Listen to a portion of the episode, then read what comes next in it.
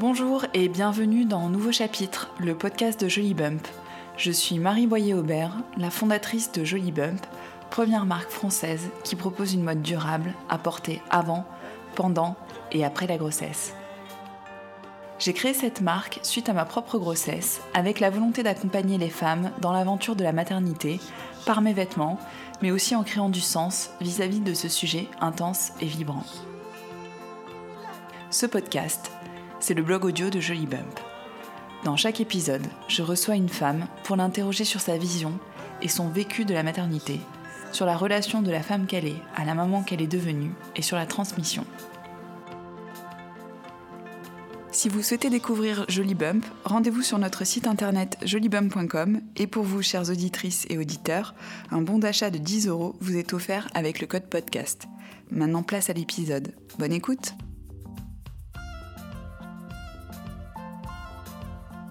Bonjour à toutes et bonjour à tous. Dans ce nouvel épisode de Nouveau Chapitre, je reçois Elissa. La maternité est un apprentissage de chaque instant et avec Elissa, nous avons parlé de son vécu qui a beaucoup évolué entre l'arrivée de son aîné et de ses jumeaux.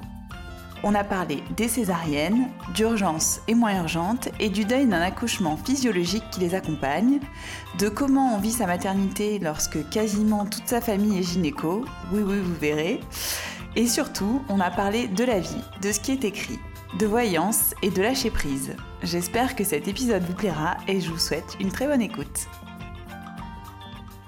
Bonjour et bienvenue dans ce nouvel épisode de Nouveau Chapitre. Euh, aujourd'hui, j'ai le grand plaisir de recevoir Elissa. Salut Elissa Salut Merci de m'accueillir chez toi, ici à Marseille. Alors pour commencer, en fait, euh, est-ce que tu pourrais te présenter s'il te plaît pour qu'on apprenne euh, à mieux te connaître? Oui, je suis euh, Elissa Renbigrou, euh, je suis la cofondatrice de la marque Nous, une marque de lingerie que j'ai euh, cofondée avec mon associé Anaïs il y a maintenant 6 ans. Voilà, je suis mariée avec Bertrand depuis de nombreuses années. Et on est les parents de trois enfants, Gaspard qui a 5 ans, et nos petits jumeaux garçons aussi, Raphaël et Andrea qui ont 17 mois. Une jolie tribu de garçons. Voilà. Et toi, et toi, t'as quel âge? Moi, j'ai 35 ans. On va parler de ta maternité et ton histoire avec les trois petits garçons. Oui, avec plaisir. Alors pour commencer, en fait, euh, je vais te poser la question rituelle euh, du podcast, qui euh, est comment tu as appréhendé ton rôle de maman? Est-ce que tu as toujours eu envie d'avoir des enfants? Voilà, c'est quoi ton rapport à la maternité? Alors, moi, mon rapport à la maternité, il a été très euh, instinctif. Voilà. Je me suis jamais posé la question de si je voulais être mère ou pas. Mhm. C'était une évidence pour moi. Après, euh, j'ai mis du temps. Alors, j'ai mis du temps. J'ai rencontré mon mari très jeune. On s'est rencontrés, voilà, on avait 20 euh, ans. On était en classe préparatoire tous les deux. Et après, on a fait nos écoles, on a fait nos stages et on a commencé à vivre ensemble à Paris. On s'est mariés assez jeunes, tu vois, 27 mhm. ans. Et c'est vrai qu'au final, euh, la maternité, euh, enfin, pendant tout ce temps-là, c'est jamais posé. Évidemment, je me suis toujours dit, j'aurai des enfants un jour. Mais on s'est vraiment posé la question aux alentours de, voilà, de 30 ans. Là, là, la question est venue.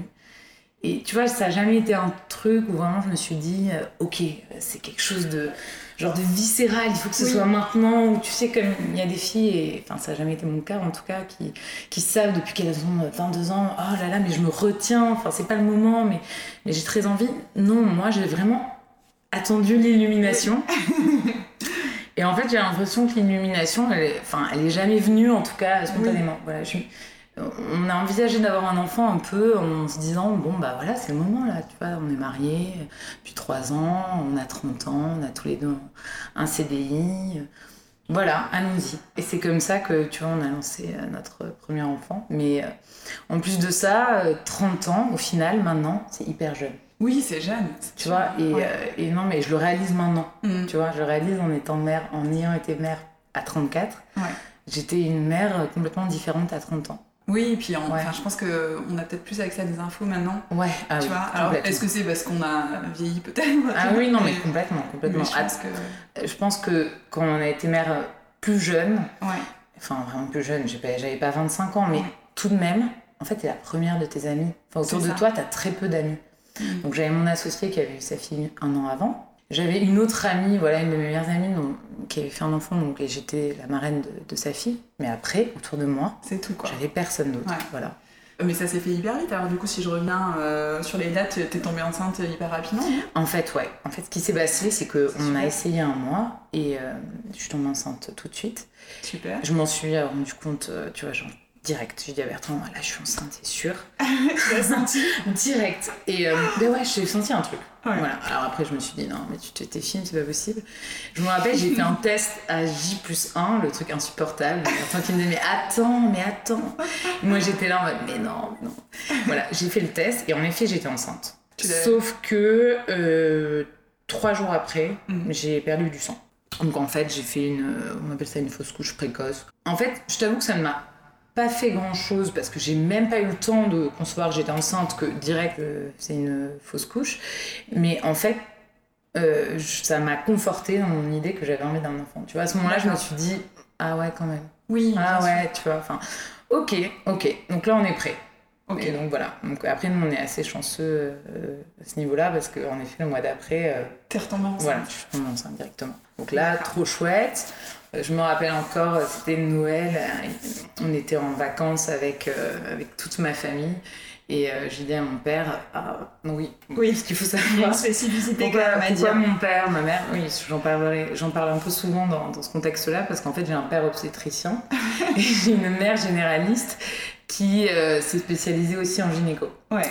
Voilà, donc qui est aussi spécialiste en gynéco. Donc maintenant j'ai, en fait c'est un peu insupportable de me suivre en tant que patiente parce que j'ai 12 avis autour de moi et j'ai aussi ma belle-sœur d'ailleurs, le frère de, de mon mari. Euh, ma belle-sœur aussi qui est obstétricienne. Ouais, d'accord. Donc en fait, ouais. d'être entourée de gynéco. Exactement, voilà. Donc, donc euh, d'abord, j'ai grandi avec ça. Oui. Moi, à table, mes parents, il parlait de ça. Euh, le soir, euh, je descendais. Euh, parfois, mon père regardait des opérations à la télé parce qu'à l'époque, c'était ça. Et je me rappelle, je, je disais Tu regardes quoi, papa? Ah, mais je regarde. Je me rappelle encore de la douglasectomie, mais oui, c'est une opération d'utérus. Et moi, je devais avoir 8 ans. Je disais Ah, d'accord. je remontais dans C'est. Voilà. Donc voilà. Donc oui du coup, euh, on est une famille, euh, forcément, je suis assez informée sur le sujet. Donc, j'ai dit à mon père, euh, parce que je lui avais dit du coup que j'avais perdu du sang, il m'a dit Oh, bah, c'est pas grave, tu dois faire une fausse couche précoce, c'est rien, t'en fais pas. Et quand je lui quand j'ai, je suis retombée enceinte le mois d'après, je lui ai dit Ah, j'ai l'impression que je suis à nouveau enceinte, je, je le sens. Et alors là, ils vont tous commencer à me dire Ah non, mais arrête de boire. Ah non, mais enlève ton café. mais tu vois, j'avais même pas. Je pouvais, ça faisait même pas une semaine que j'étais enceinte, donc en fait, je ne pouvais même pas le savoir. Parce que tu sais, on le sait deux semaines après, tu vois. enfin, minimum pour avoir les hormones qui montent. Donc, mais en fait, tout le monde m'interdisait tout, du coup. et, euh, et, voilà. Et en fait, au final. Euh, je me rappelle, j'ai fait un premier test qui était négatif. Je me suis dit, bon, bah, c'était la veille du nouvel an. Je me suis dit, bon, bah, ce soir, on picole. Et, euh, et j'ai fait un deuxième test le 2 janvier. Et là, j'ai dit Ah, bah, sorry. Mince Voilà, bon, bah. Euh, on, est toutes passées par là, je crois. Hein, ouais, bah, franchement, j'ai un peu l'impression que c'est le rituel. Hein, toutes les femmes enceintes euh, passent par ça. Bon, bah, trop bien. Et donc, du coup, ta grossesse s'est passée comment? Avec toute cette famille gynéco, là, c'était bah, encadrement maximal. Ouais, ouais, non, ça, c'est vrai que c'était un peu.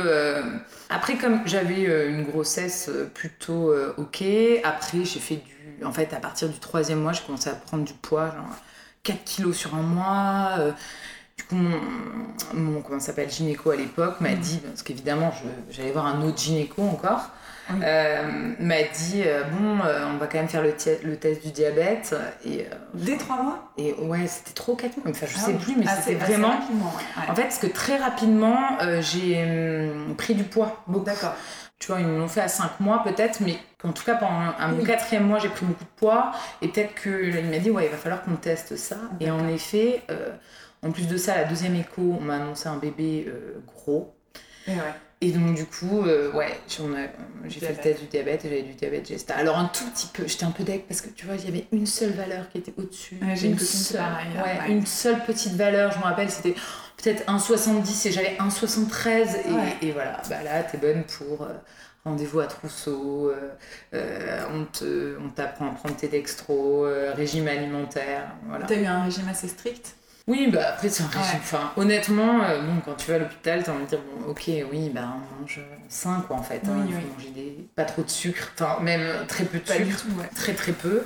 Non, mais t'as le droit au sucre naturel et tout ça, mais bon, après, c'était pas non plus euh, l'enfer. Bon, après, ça finalement, ça, ça permet de pas prendre trop de poids non plus. Oui, alors, oui, c'est ce que tout le monde Je sais pas, j'ai quand même réussi à prendre plus de 16 kilos, donc euh, bon, bah, en tout cas chez moi, j'ai l'impression que j'ai un corps moi qui prend de toutes Oui, les façons. Je suis pas, voilà, je suis d'origine orientale. Ouais. Bah voilà, je pense que malheureusement, je ne serai C'est jamais ces femmes enceintes qui prennent, qui prennent 12 kilos pendant leur grossesse. Je les trouve magnifiques, je les admire, mais malheureusement, moi, c'est pas du tout le cas. Je pense que j'arrive à être ok jusqu'au mois euh, à peu près 5, 6, et après j'explose. hein. J'explose. Donc euh, pour Gaspard, les gens me regardaient euh, dans la rue, je me rappelle, parce que déjà j'avais un ventre énorme. Je me rappelle qu'à à 7 mois de grossesse, il y avait des, des gens qui me demandaient si j'allais accoucher. Je disais bah non, il me reste encore deux mois. Oh, mais deux mois Mais c'était jumeau Ah non, non, pas du tout. Non, Non, mais c'est C'était déjà, ouais, Ouais. voilà, c'est- c'était assez. euh, je rentrais plus dans mes pantalons de grossesse, mais c'est même pas au niveau des, tu vois, du corps, hein, c'était au niveau du ventre. Oui. J'avais un ventre mais énorme et voilà. Donc au final, mais- euh, Très bien, j'ai vécu exactement la même chose. voilà, c'est pas facile quoi. Donc je suis arrivée. euh, donc après moi j'étais le genre de femme enceinte, je sais pas, donc avec un ventre énorme hyper en forme. Je marchais énormément, euh, voilà, on- avec, euh, avec mon associé, on était vraiment au début de notre euh, société, parce qu'on Oui. avait lancé la société euh, un an avant, Ouais, t'as tout fait en même temps. tout fait en même temps carrément, et, euh, et ouais, ça, ça nous a caractérisé dans la boîte, parce que c'est clair que c'est pas facile. Et elle et moi, enfin, oui, en parce elle, elle avait un enfant elle, elle a accouché au moment où on a lancé la boîte. quoi. Ouais. Donc vraiment, euh, je me rappelle à notre fête de lancement, il y avait sa fille dans un, dans dans un petit berceau. dans un petit Ouais. berceau, tu vois, qui était dans une petite salle pendant que nous on faisait la fête. Ouais, c'est marrant. Bah, c'est comme- mignon, mais c'est mignon. Ouais. Et moi, je me rappelle très bien que Gaspard, il avait un mois et demi et que j'étais déjà en train de faire un pop-up store. Oui, Je. Mais bon, ça c'est la vie. Je trouve que c'est que ouais, bah, c'est pas grave en fait. Non, c'est cool, bien sûr. Et hum, donc voilà, donc en pleine forme, je marchais beaucoup, euh, j'étais pas trop fatiguée, donc euh, voilà. J'avais, euh, j'en ai eu vite marre à la fin quand même. Oui, Ouais. c'est long. Hein, Ouais, c'est long. j'ai jamais été la femme enceinte, genre hyper heureuse d'être enceinte. Ouais. Voilà, ça, ça m'a pas dérangé plus que ça. J'ai Mhm. pas détesté, mais bon, enfin, je, je comprends pas euh, cet état de. Oui, de- De... Mais je pense que quand on, quand on prend beaucoup de poids, euh, comme moi Oui. j'en avais pris beaucoup comme toi, euh, j'ai une copine à moi là, qui est enceinte en ce moment qui, euh, qui, euh, qui a pris que quelques kilos, tu vois. Je pense que tu le dis pas pareil. Ben non, mais bien sûr, je pense que tu as raison en fait. C'est qu'à la fin, euh, en fait, tu peux plus te voir. Enfin, moi, je me regarde dans une glace, j'avais l'impression d'être monstrueuse, quoi. mais, mais honnêtement, j'étais monstrueuse. Mais euh, bon, bon, bref, après, je dis ça, je, je suis sûre que j'ai des copines qui me diront, mais pas du tout. Oui, non, bah, bon, c'est notre perception. c'est notre perception, euh, tu ouais. vois. C'est que Ouais. c'est dur de te voir comme ça, et bon, bref, voilà. Du coup, je me rappelle qu'à partir de 36 semaines, tu vois, 36 SA, je savais, compte à rebours. Donc là, j'étais là, donc euh, ok. Donc euh, là, c'est la, c'est la liberté, euh, je vais tout faire pour que ça vienne. Mm. Euh, mais bien évidemment, et ça aussi, moi, je pense, j'ai une théorie, c'est que c'est un petit peu. euh, ben, ton corps, il est fait pour accoucher à un certain terme. Parce que D'accord. en fait, pour moi, j'ai l'impression que, bah voilà, moi, je suis une personne qui retient les bébés, mais jusqu'au bout. Donc j'ai tout fait pour que Gaspard sorte avant. Tous les, les, tous les remèdes de grand-mère, tout, tous les vides, tout. Et je marchais des kilomètres et des kilomètres. Il est né à terme plus 5. Ah oui, t'as Ah, mais- dépassé le terme. Ah, j'ai dépassé le terme. Ouais. Et, euh, et je me rappelle ce jour-là avec ma sœur, on avait fait, donc à l'époque je vivais à Lomière, au but de Chaumont. On était allé jusqu'au marais à pied, on avait fait tous les magasins, je l'accompagnais partout, elle essayait tout, toutes les boutiques, je m'asseyais, j'étais un fatiguée, pof. Et je revenais, j'ai j'ai marché peut-être 9 ou 10 bornes ce jour-là. Et enfin, j'ai eu mes premières contractions qui sont arrivées. D'accord. Et j'étais là, mais mon Dieu, allez Parce que t'étais à la limite du déclenchement là en fait. en Oui, le, le lendemain, Ouais. j'allais euh, j'allais me Ouais. faire déclencher. Voilà. Donc t'avais ton père en hotline, euh, ton père en hotline. Alors, euh, bah, alors, ce jour-là, de toute façon, j'étais chez ma mère parce Ouais. que c'était un, un dîner. euh, un dîner chez maman avec euh, justement ma soeur et ma cousine. En fait, pour la petite histoire, ma soeur devait revenir aux États-Unis et elle, avait poussé, elle avait du coup décalé son billet parce que je pense qu'elle espérait, comme tout le monde, que j'accouche quelques jours avant, qu'elle Mhm. puisse être là. Et je pense que son retour était programmé euh, deux jours après mon terme et qu'en fait, du coup, elle allait rater la naissance de son neveu et qu'elle Ouais. a déplacé le billet pour pouvoir être là. Et euh, voilà, donc j'ai eu les premières contractions, je me rappelle, c'était beau au début, on trouvait ça rigolo, on les mesurait, euh, on disait ah mais là, euh, voilà, ça fait 8 minutes, ah ça fait 9 minutes, donc on était là, bah, c'est régulier, voilà, Ouais. au début on le prenait avec beaucoup de, évidemment, comme, De légèreté, voilà, de légèreté, quand Quand on sait pas nous Exactement, quand on sait pas ce qui, a- ce qui arrive. Et puis au final, euh, j'ai débarqué euh, à Trousseau, je me rappelle, après 4 ou 5 heures, parce que j'avais, euh, voilà, c'était ce que m'avait dit à l'époque euh, ma sage-femme libérale, en disant, bah, à partir de 5 heures, euh, vous pouvez y aller. Donc j'y suis allée, et là, on m'a dit, ah oui, mais alors là, votre col, euh, il est comme avant-hier. Il est Ah à un Aucune demi, évolution, Voilà, quoi. aucune évolution. Oui, vous avez bien des contractions. Bon, si vous voulez, on vous garde. Hein. De toutes les façons, vous allez revenir sinon demain. Mais je, moi, je disais, mais quand même, ça commence un peu à me faire mal. Oui, bah, on vous fait un petit monito. On m'a gardé deux heures en monito. Après, on m'a mis en salle de pré-travail. Là, je commençais à avoir un petit peu mal quand même. Et en fait, euh, s'en est suivi un travail qui, en tout, aura duré 35 heures. Incroyable. Voilà, 35 heures de travail. Donc là, c'est là où j'ai commencé, je pense, à être la patiente chiante, parce que c'est là où, évidemment, euh, Ouais. j'ai commencé à appeler mes parents toutes les 3 minutes. Et alors, j'avais un peu les deux écoles, entre ma mère, qui est plutôt le genre de médecin, à être tout le temps euh, très précautionneuse avec ses patients. D'accord. Donc, qui ma mère, euh, voilà, a détesté voir ce travail long, était Ouais. plutôt, voilà, parce que évidemment, au bout d'un moment, en plus. Donc, ils m'ont mis la péridurale, j'étais à, franchement, ça faisait déjà 15 heures j'avais des contractions. Mais c'est un truc de fou. Ouais, là, je commençais vraiment à avoir mal. Mais attends, est-ce que quand, quand on Mm. dit 35 heures de travail, parce que ça, euh, ça, je m'interroge toujours, est-ce que c'est 35 heures de contraction douloureuse ou pas? Non, alors, eux, ils disent. En fait, c'est ça, qui, c'est ça qui est le pire. C'est que pendant un moment, j'avais des contractions qui, quand même, me tordaient de douleur. Oui. Mais clairement. euh, Pas, les, pas comme les dernières. pas comme les dernières, Ouais, mais ouais. clairement me tordaient de douleur. Et ils me disaient, mais ça, c'est pas le travail. Et en fait, euh, je sais plus ça. en salle de pré-travail. Non, non, parce qu'à un moment, ils m'ont mis en salle de. Ouais. Mais en fait, si tu veux, ça n'avait pas d'in- d'incidence sur mon col. Ok. Les, les contractions n'étaient pas assez fortes pour euh, faire bouger mon col, mais tout de même, ça a duré, mais Pour moi, c'était mais interminable. Et en fait, au bout d'un moment, donc, euh, je pensais qu'ils ne mettraient pas la péridurale puisque mon col euh, bougeait à peine. Et en plus, elle était, elles étaient trop mignonnes, elles se succédaient. Elles me faisaient l'examen, elles me disaient Ah, on est à deux doigts. Ah, là, on est peut-être à deux doigts et demi. Enfin, Ouais. vois, elles avaient toujours envie de rajouter quelque chose parce qu'elles voyaient que j'étais en mode. euh, Temporaire. ah ouais, j'en pouvais Mm. plus. Mais déjà, quand elles m'ont mis la péridurale, je me rappelle, au départ, j'ai bien senti qu'elle marchait que d'un côté. Ils m'ont dit, mais non, non, ça marche très bien. Euh, ils m'ont dit, vous sentez là la glace sur le pied gauche? Bah oui. Mais non, là, vous sentez la glace? Je sens la glace. Ah, bon, bah, on va vous la reposer alors. ok, merci. Reposez-la moi, donc on me l'a remise. Et puis, euh, je me rappelle à 17h, quand elle Mm. m'a dit, là, votre col, il est à 3. Non, mais là, je suis fondue en larmes. Ouais, Je lui ai dit, ah non, mais faites quelque chose. En fait, là, je peux plus, là, je vais pas rester, mais.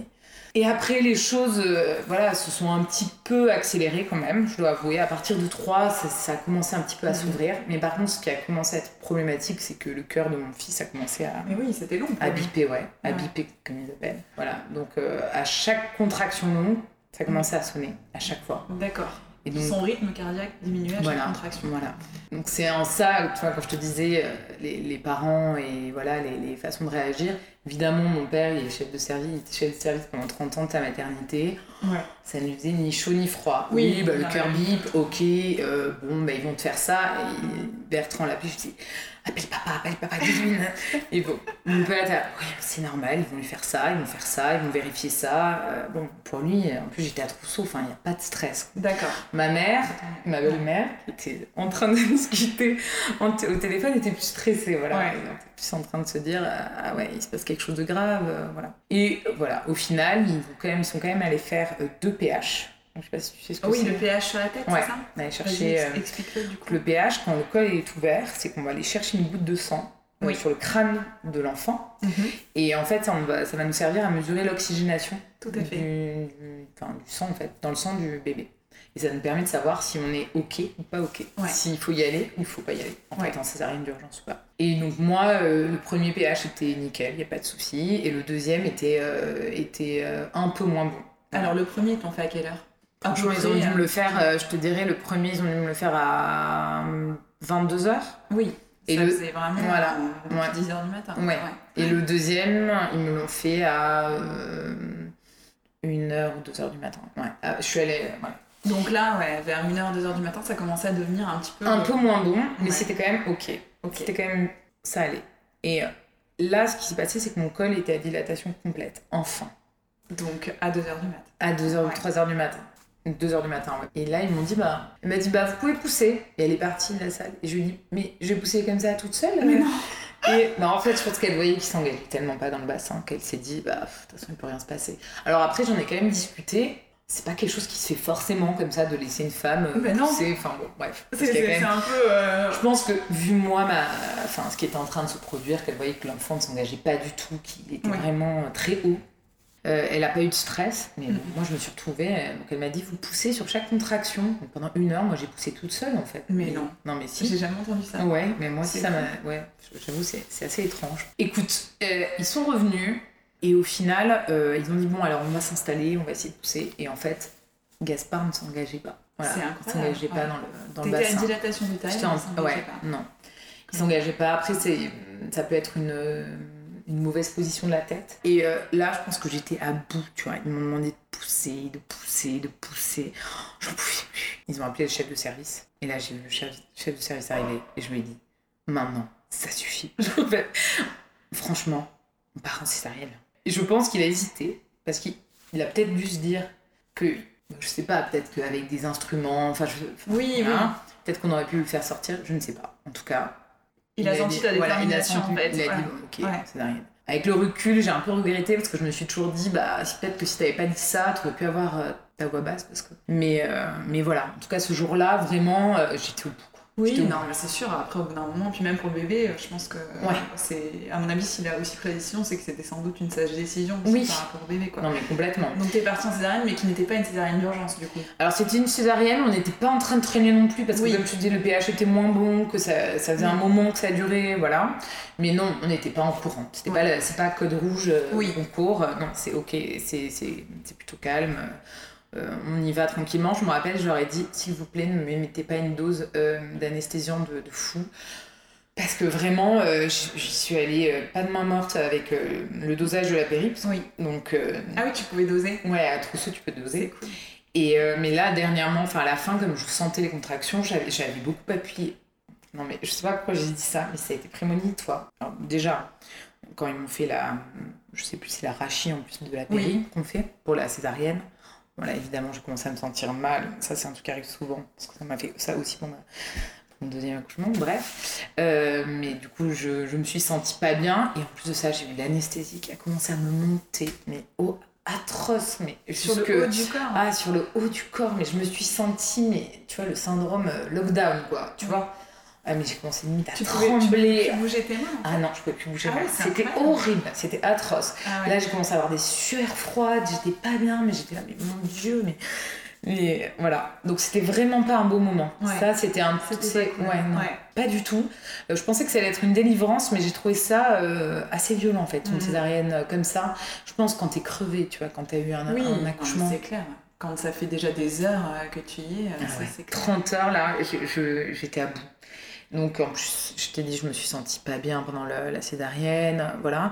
Et voilà, Gaspard, donc ils ont sorti Gaspard après sans encombre, lui il avait pas de problème, alors il avait quand même, euh, il y avait du méconium dans la poche, donc Oui. c'était quand même un, un signe de souffrance Oui, de fétale, donc je pense qu'il a... En fait, je pense que quand même Gaspard il a souffert pendant cet accouchement. Je Oui. pense que c'était long pour lui. C'était long pour lui aussi, euh, Et c'était dur, je pense. En tout cas, je vois la différence. euh, voilà. Lui, c'était un bébé, je pense qu'il... Enfin, la venue au monde n'a pas été tranquille. Et donc toi, en fait, euh, donc ensuite, bah, dans le cadre d'une césarienne, euh, T'es en salle de réveil. voilà, en salle de réveil, donc le bébé euh, On te l'amène, voilà, on te l'amène, tu le vois deux secondes, il repart, tu vois, il part avec son père. Moi, je me rappelle, en salle de réveil, j'étais mais si mal, tu vois, vraiment. euh, Bah oui, t'avais encore les Ouais, j'avais- euh, de cette. euh, Ouais, t'avais mal partout. J'avais la césarienne qui. Évidemment, la cicatrice de la césarienne, je me sentais encore endormie. Ils m'ont proposé de, de prendre mon enfant et j'ai même pas voulu. Parce que ouais, Ouais, J'étais pas bien, j'avais Ouais. pas envie. Tu vois, je me sentais Non, vraiment attends, pas. Bien sûr, ouais. Tu venais de, de subir une épreuve euh, physique. Ouais. Mais ça, ça- en tout cas, euh, ça, ça a été aussi une épreuve morale. Franchement, et j'en parlais avec une autre amie qui a eu le même genre d'accouchement que moi, et, et vraiment, là, cette césarienne, Mhm. à ce moment-là, après un long travail comme ça, c'est assez violent. Personnellement, en tout cas, moi, je l'ai vécu avec pas, mal, de, violence. de violence. Du coup, non, et après, on, on m'a remonté en, en, chambre, et après, j'ai pas eu de, de problème particulier à à me remettre de ça. Le jour même, je marchais. Pour ah le coup, ma césarienne n'a pas été, celle-ci n'a pas été douloureuse. Elle a été plutôt. Euh, T'avais pas mal à la cicatrice euh, Si, un peu, j'imagine. Oui, mais pas trop. Pas tant que ça. Pas trop. Euh, bon, voilà, je me suis un peu mis. J'ai un peu essayé d'allaiter, ce que j'ai fait pendant deux mois en, allaitement mix. Mais moi, j'ai toujours été pro de, la pro de l'allaitement mix. Donc, j'ai toujours. en fait, vu que j'étais pas dans une démarche exclusive d'allaitement, j'ai toujours donné du lait en, en complément, en poudre.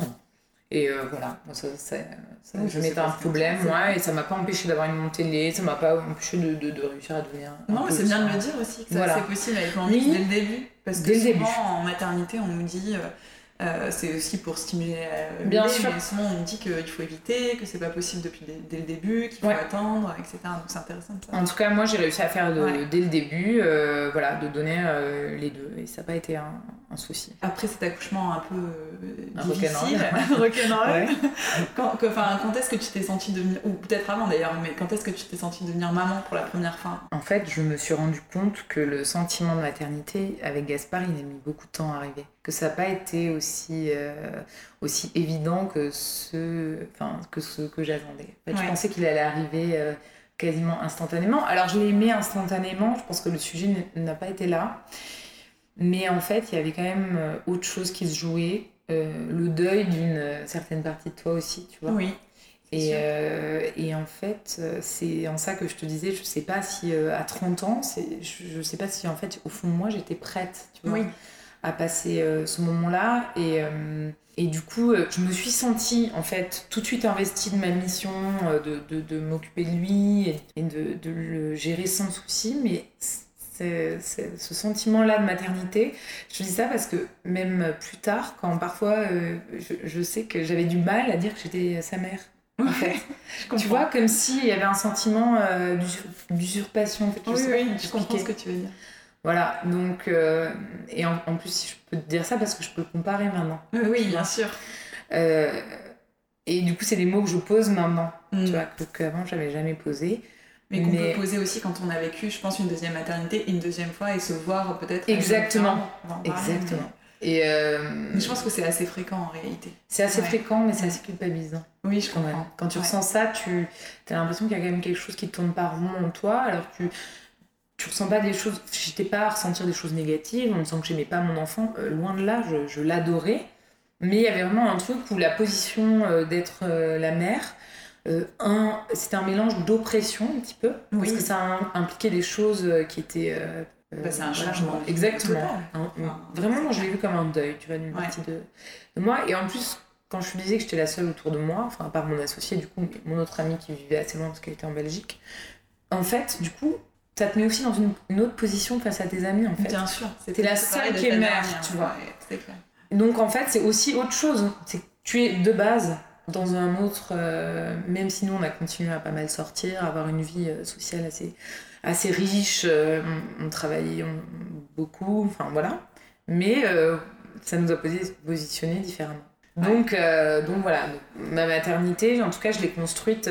parfois, j'ai la sensation que c'est ma deuxième maternité qui m'aurait permis, permis de me positionner en mère face à mon premier enfant. Non, mais c'est intéressant, ouais, Parce que... Bah, en tout cas, c'est comme ça qu'en ce moment, enfin, que, que je l'ai analysé. C'est pas la première fois qu'on me dit ça. bah, euh, en tout cas, moi, euh, c'est quelque chose que, que j'ai ressenti. Et puis bon, bah, du coup, que je me dis, euh, bon, il faut, faut peut-être se déculpabiliser dessus parce que c'est pas toujours. Et pourtant, voilà, j'avais ce désir d'être mère depuis toujours. Mais, mais en fait, je pense que, que parfois, c'est pas automatique. Non, et ça s'apprend pas. Ouais, et la légitimité, elle n'est pas euh, innée. Et pour ne pas aider, euh, alors, quoi, de, qui de l'œuf ou la poule, hein, on va pas, on va pas se mentir, je sais pas. Mais euh, Gaspard, ça n'a pas été un enfant facile. Oui. Pas un bébé facile en tout cas. un enfant aujourd'hui, non, c'est fini ça, mais. Tu veux dire, il dormait pas beaucoup? Ouais, en fait, quand je te disais, l'accouchement, je pense que ça joue quand même. Je pense que, ça joue ouais, je pense qu'il est venu au monde dans la douleur, le pauvre. Ah Et, euh, et, en fait, il était, euh, c'était un bébé euh, voilà, qui pleurait beaucoup, Mm.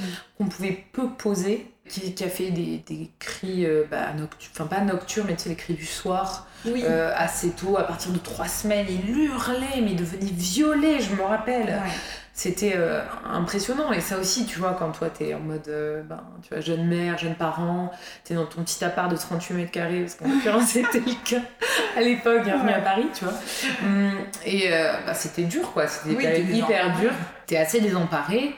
Hum, je me rappelle le jour où ton, ton mec part, enfin, rentre au travail, donc à l'époque, après 10 jours. Et Youhou.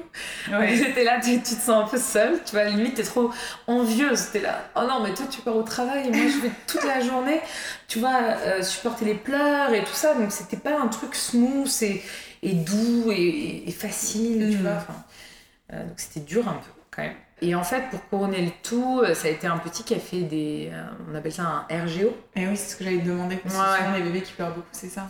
Ah non, mais alors, moi, Il paraît ouais. c'est très dur. C'est très dur et en plus de ça, donc je sais complètement ce que c'est, vraiment force à, tout ce qui vit- à toutes celles qui vivent ça, tous ceux d'ailleurs, pas que les femmes quand même. Mais en fait, euh, c'est c'est un bébé RGO, c'est un bébé qui se tortille tout le temps, qui est Mhm. jamais bien, qui est jamais, tu sais, qui a jamais les traits complètement détendus, qui est tout Oui, le temps qui souffre, ouais, en fait. et il est tout le temps en souffrance en fait. En fait, euh, nous, ça a duré jusqu'à ces 7 mois. Et en fait, ce qui Ouais, s'est quand passé, ouais. Ce qui s'est passé, c'est que Gaspard a dormi correctement jusqu'à ces deux mois, deux mois et demi. C'est-à-dire qu'à deux mois, deux mois et demi, il se réveillait une ou deux fois par nuit. Par nuit. Donc oui, c'était ce qui est, ce qui est tout à totalement gérable. Raisonnable. Ouais. Euh, ouais. Tu vois, avec Bertrand, on faisait un, un se réveillait une fois et un, un l'autre. Donc c'était Bon, assez, ouais, Rodé. assez rodé, tu vois, ça se gérait bien. Et en fait, ce qui s'est passé, c'est que il a commencé, ses nuits ont commencé à se dégrader. Et en parallèle, euh, son alimentation euh, s'est dégradée aussi. C'est-à-dire qu'il ne mangeait plus. Et... Que ce soit euh, à l'allaitement ou au biberon. Exactement. Qu'en plus, comme tu faisais les deux, tu pouvais comparer. Exactement. Et en fait, euh, ma mère, donc toujours, m'a dit, écoute, il a, voilà, il y avait un âge avant lequel, on- si on fait une endoscopie, Mhm. Enfin, je- ouais, c'est ça l'endoscopie, euh, on n'est pas obligé de l'endormir, tu vois. Ils le font sur un, un petit qui est réveillé. Ah oui. Et bon, du coup, il n'y a pas d'anesthésie. Elle m'a fait, on va faire une endoscopie, on va voir ce qu'il a. Chez moi, comme je te disais, c'est au- au- à chaque fois les grands remèdes. hein. Donc, euh, on, y- on est allé lui faire son endoscopie. On y va pas par quatre Ouais. chemins. Ah non, mais on y va direct. Endoscopie, le petit il a deux mois et demi. Ok, donc euh, ok, on est dans une clinique à Boulogne, je me rappelle, on lui a fait son endo. Et euh, en f- C'est hyper violent, non, quand même Ouais. Sans anesthésie? Non, ça, Ouais, ouais. bizarre. Mais en fait, on anesthésie. Je, alors, je sais On plus fait un pchit. Ouais, on fait un pchit. Ouais, ouais. Oui, on fait un pchit. Et je sais plus. euh, je sais plus s'ils mettent quelque chose pour l'endormir, euh, tu sais. euh, T'es t'es présente dans Non. la pièce? Non, non, ils D'accord. veulent pas. Ils veulent pas que les parents soient. Oui, bah, je pense Bah, que c'est- je, je c'est- préfère. c'est mieux. Non, Oui, oui, oui, je préfère. Ça doit J'aurais être j'aurais pas pu assez voir. impressionnant. Non, j'aurais pas pu voir ça. Et en fait, c'est là où ils ont vu que le- l'œsophage de Gaspard était brûlé. Ah ouais. Ouais. C'est ça en fait Ouais. C'est ça. euh, Voilà, brûlé, donc- quoi. Voilà, je peux dire ce que c'est un RGO parce qu'on l'a vu, un œsophage était brûlé à vif. Voilà. Donc c'est comme si vous aviez une plaie béante, Mm, mm. voilà, euh, qui est euh, tout le temps là. Et donc quand vous, quand vous buvez votre quand il Quand- boit son oui, lait, quand voilà, quand il mange, et ben en fait il est brûlé. Donc c'est Mm. normal qu'il ait pas faim, c'est normal qu'il pleure, c'est normal qu'il se réveille. Enfin, et en fait, Mais voilà. quelle est la solution en fait? Et alors, le, le- je rappelle, le mec me dit bon, euh, il est, il, est-ce qu'il a un médicament euh, pour euh, les reflux? Je lui dis bah il est déjà sous Mopral. Il me dit oui, mais alors, on va lui donner l'ine- l'inexium. Ok. Moi j'y croyais pas trop parce que c'est passé d'une molécule à une autre qui Ouais. sont assez ressemblantes. On lui a donné l'inexium, c'est pas ça qui, en tout cas, a calmé ses nuits. Et en fait, ça s'est détérioré et c'était mais atroce. Mais il se réveillait 10 fois par nuit, 15 fois par nuit, 30 fois par nuit. il, j'en- dor- il dormait pas. C'était horrible. Mm. On devenait fou, mais vraiment on devenait fou. C'était une non-assistance, enfin, personne n'a danger. On en Ah. parlait à notre pédiatre et elle nous disait Bon, mais non, mais il mange bien, il grandit bien, il est dans les courbes. Mais, Oui, mais j'ai meuf, on est en train de te dire qu'on meurt en fait, que là c'est horrible. Et, et en fait, les gens, tant que l'enfant grandit, moi, elle a toujours été en haut de la courbe. Il n'y a pas de problème. Pas de problème, et notre souffrance en fait. Ouais, j'ai l'impression que c'est un sujet qui est assez euh, Ouais. peu traité Ah finalement. non, c'est. Moi, honnêtement, mais c'est pas ma pédiatre qui me l'a dit. Ouais. En fait, moi, heureusement, parce qu'à l'époque, il n'y avait pas les podcasts, il n'y avait rien, Mm. bah, moi, c'était Doctissimo. Je suis allée sur un forum, et là, j'ai dit, Oh, mais moi, je m'en fous, j'ai trouvé la solution. Mm. Et là, je, je sais pas comment je suis tombée sur le lait de riz. D'accord. Le lait de riz, et j'ai dit, ok, symptômes, RGO, ok, laiterie. Et là, je regardais des, des, témoignages. Ok, mon enfant, ça faisait un an, dort, un an et demi qu'il dormait pas. On l'a passé au laiterie. Trois semaines après, il faisait ses nuits que des témoignages comme ça, j'étais là. Genre, euh, ah ouais. miracle, le lait de riz. Ah ouais. Je non, mais, mais c'est vrai. Mais pourquoi on donne du lait de vache à nos enfants? Vous avez vu un veau, ça pèse 70 kilos, mm. mais notre enfant, il pèse 2 kilos, 3 kilos à la naissance. Pourquoi on donne un, un, lait d'un animal qui est si gros? Donc en fait, c'est logique. Et donc le lait de riz, enfin le lait de riz maternisé, on s'entend. Je parle pas des, des sûr, parce qu'il y a des gens qui oui, oui. Il y a eu des scandales parce qu'il y a des gens le, qui donnaient lait de voilà, des laits végétaux comme ça à leurs enfants. Mais le lit, laiderie maternisée, bon, je suis allée acheter ça. Il a réussi à le prendre parce que ce qui est vrai, c'est quand on le donne un peu tard, on a toujours peur qu'il le prenne pas parce que c'est pas bon. C'est pas bon. c'est pas bon. Mais on a réussi à le faire prendre. Et un mois après, il faisait ses nuits. C'était fini. T'as as tenu le coup pendant un mois pour, euh, un mois. Euh, en te disant qu'il fallait essayer pendant tout Alors ça, c'est vraiment le, point, c'est que j'avais lu oui. qu'au bout d'une semaine ou deux, limite, ça peut être limite pire. Oui. Voilà. Limite pire. Parce que ton corps s'habitue et que ça prend du temps avant d'éjecter les, les, résidus, les résidus de protéines de lait. D'accord. Et, et, voilà. Et après, c'était fini. Et est-ce qu'aujourd'hui, il est allergique en fait aux protéines de lait de vache En fait, moi, je pense que c'est. En y réfléchissant, je me dis que c'est une intolérance. Et que c'est une intolérance déjà familiale. Parce que moi, j'ai un père qui a une maladie, euh, voilà, de, maladie de Crohn. Euh, j'ai une mère qui a une polyarthrite rhumatoïde. En fait, c'est des, des, maladies euh, auto-immunes euh, qui, on, le sait, euh, on, s'améliore énormément quand on arrête et le gluten et, les, et quand on, fait des évictions de, de lait de vache. Et en fait, je me dis, mais oui, et que ce soit Bertrand, que ce soit moi, on déteste le lait. On déteste, on a toujours détesté ça. Je suis persuadée qu'en fait, de, de, de nous, nous-mêmes, on ne supporte pas. Du coup, pour lui, ça a été. Euh, voilà. Il a fallu du temps. Non, mais tu vois, c'est un truc de, c'est un truc de fou parce que je le dis. qu'on t'a même pas donné en fait, que, personne ne m'a donné, que personne ne m'a donné. Et je le dis, mais parce que je vois des gens mais en détresse, mais je leur dis mais mais pas solidaire, mais et, c'est vraiment dur parfois pour les gens de l'accepter de passer au lait parce qu'ils ont l'impression de, de, donner un médicament à leur enfant. Mais c'est un lait en fait, c'est un lait comme un autre qui est juste d'origine végétale, mais ce n'est pas grave. Moi, Gaspard, depuis sa naissance, il est sur la courbe de la taille haute. Il n'en a jamais décroché, mm. ni poids ni taille. Mm. Il est grand, il sera grand. Et voilà. Et il n'y a pas de problème à l'avoir donné une laiderie. Oui, bien sûr. En plus, c'est les laideries maternelles. Mais bien sûr, euh, bien sûr. Pour, ils ont tous les nutriments. Comme parfois, je vois des amis à moi et je vois que leur enfant, clairement, ils ont un RGO. Et ils hésitent et ils luttent. Et ils, trouvent, ils leur donnent des bourres de médicaments. Et je me dis, mais pourquoi mm. Mais arrête l'injection, passe juste aux laideries. Et tu vois. Donc voilà. Moi, ça, c'est mon conseil. Ça a été à, 7 mois, donc. Que, à 7 mois que j'ai fait mes Que voilà. Après cette euh, épreuve. Mhm. Euh, parce que c'est vrai que c'est une épreuve. Hein. Bah franchement, quand tu dors pas et tout. Euh, mhm. c'est... au bout de combien de temps tu t'es dit que tu voulais faire un. Enfin, déjà, est-ce que tu avais envie d'avoir plusieurs enfants enfin, Oui. Oui, vous aviez. Ouais, ça, je me suis toujours dit que je voulais plusieurs enfants. Après, je savais pas vraiment combien. Mais tu vois, enfin, comme j'ai pas eu ce truc immédiat, en tout cas, de me dire je veux, je veux y retourner. Mais loin de là. C'est-à-dire que j'ai mis plus de 3 ans à avoir envie d'un autre enfant. Oui, bah, traumatisé un peu par cette expérience, ah j'imagine. Ah Et je me rappelle, euh, là, c'est pas venu tout de suite. Alors que moi, j'aurais ah oui, trop mal habituée, tu vois, en mode, et what euh, on, peut essayer et ça vient pas. Non, mais non, je me rappelle. Déçu mais Genre déçu. Non, mais attends, genre le truc un peu ridicule, je suis allée acheter un test d'ovulation. Non, mais la bah, fille en contrôle complet, tu sais, qui, qui supporte pas, que ça marche pas direct. Et euh, du coup, j'ai acheté ce test d'ovulation. Et euh, je me rappelle, parce qu'il y a quand même une histoire très drôle pour, euh, pour cette conception seconde c'est que du coup, euh, je fais ce test d'ovulation. Euh, je n'avais fait moi avant, mais c'était, il fallait faire euh, pipi sur un bâtonnet tous les jours. Et ça disait, bon, bah, tu vois, petit bonhomme triste, non, c'est pas le bon moment. Et puis à un moment, il commence à dire en gros, oh, ça commence, tu vois. je sais plus trop, mais. Petit bonhomme joyeux. Voilà, petit bonhomme joyeux. Et puis après, pof, ah ouais, là, c'est le moment, tu vois. en gros, comme ça.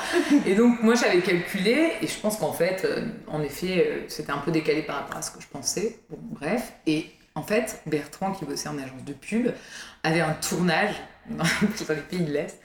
Et, euh, et, je lui ai dit, ah bah super, tu pars pile au moment où... Euh, enfin, tu vois, bon bah super, tant pis. En fait, euh, ce qui est quand même assez ouf, c'est que je lui ai dit, bah tu pars, c'est mercredi ou jeudi, tu vois, que, que voilà. Bah, c'est le pic, quoi, voilà. Il dit, oh, bah c'est pas grave, quand je reviendrai, ou le mois prochain. Bon, mais non, c'est vrai que, en fait, j'étais là, oui, oui, bah d'accord, mais bon, en tout cas, voilà. Puis le moment où ça, tu pars, tant pis. Et en fait, le mardi, il m'appelle, il me dit, non mais j'ai une rage dedans. Ah, c'est pas vrai. Non mais si, j'ai une rage dedans, je crois que je vais rentrer. Euh, là, ça passe pas du tout, c'est atroce. Et non, mais c'est atroce, mais j'ai dit, ah ouais, d'accord. Et là, je me suis dit, non, c'est pas possible, c'est un signe du destin. la fille est folle. Et donc, du coup, du coup, quand il est rentré, j'ai dit, t'es sûr que. Il m'a dit, oh là là, non mais vraiment. Voilà, nous, on est des gens hyper romantiques, donc on a conçu nos. Dans, dans, dans, la, dans, le lâcher prise. Voilà, dans le lâcher prise, il était au top. Donc il avait une rage dedans. Et, euh, et voilà. Et, donc, et je suis tombée enceinte là. Ah, bah, quoi mais c'était un truc de fou. Donc, moi, il faut quand même savoir que je crois énormément à tout ce qui est écrit, euh, au destin. Tu vois, quand j'ai croisé le chemin de mon associé, on s'est toujours dit que c'était vraiment écrit parce que c'était au moment où moi j'avais décidé d'arrêter ce que je faisais euh, auparavant. Tu vois, enfin, vraiment, c'est.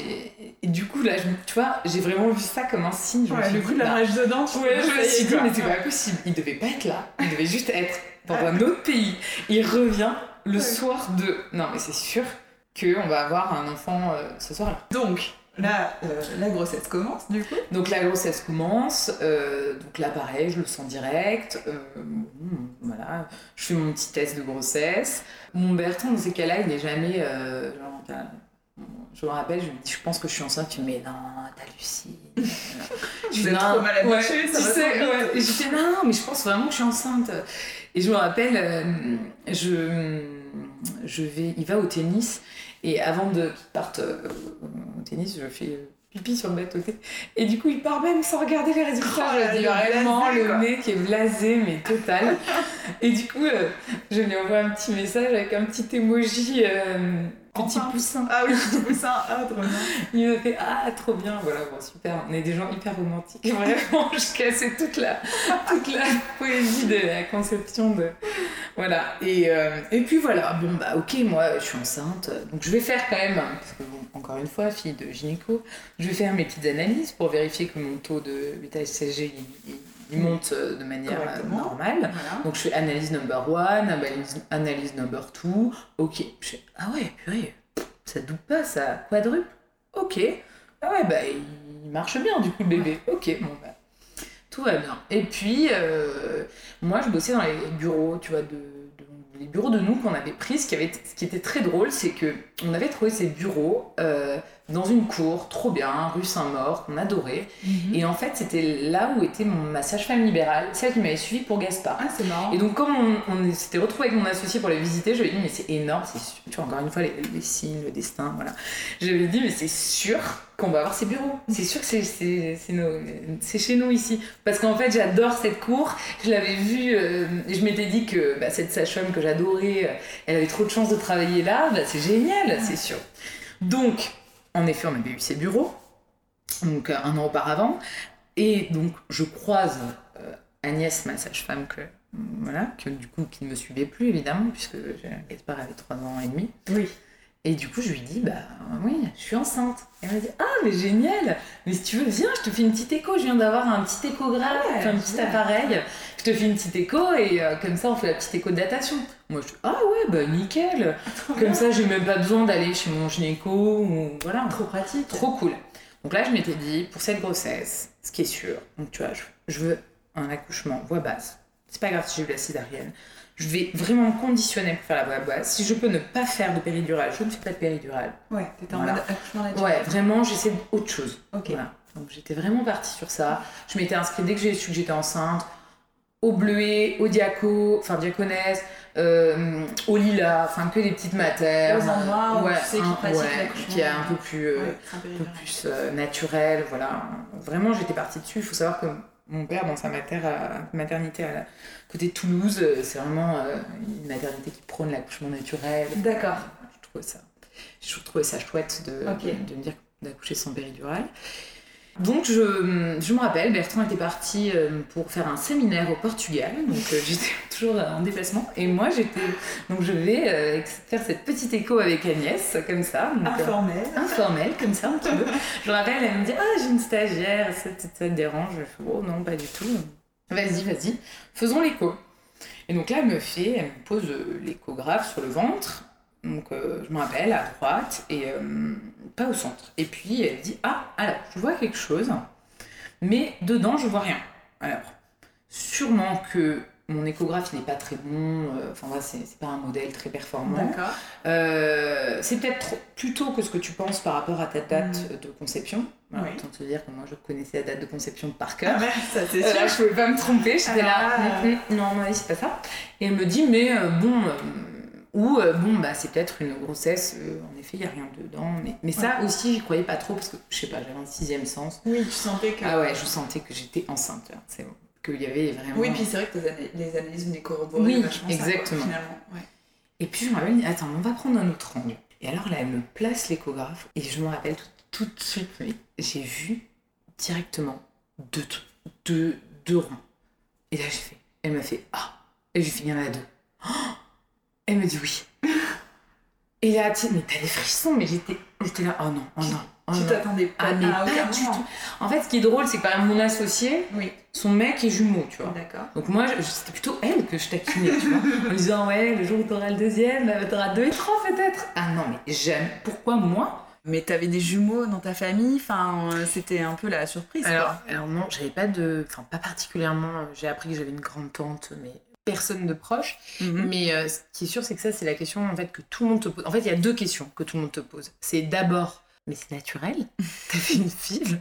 Et en fait, euh, bah non, mais c'est un peu gênant parce que du coup, tu as l'impression de devoir justifier le fait que ben, c'était Bah, naturel, oui, en fait, que pas du tout.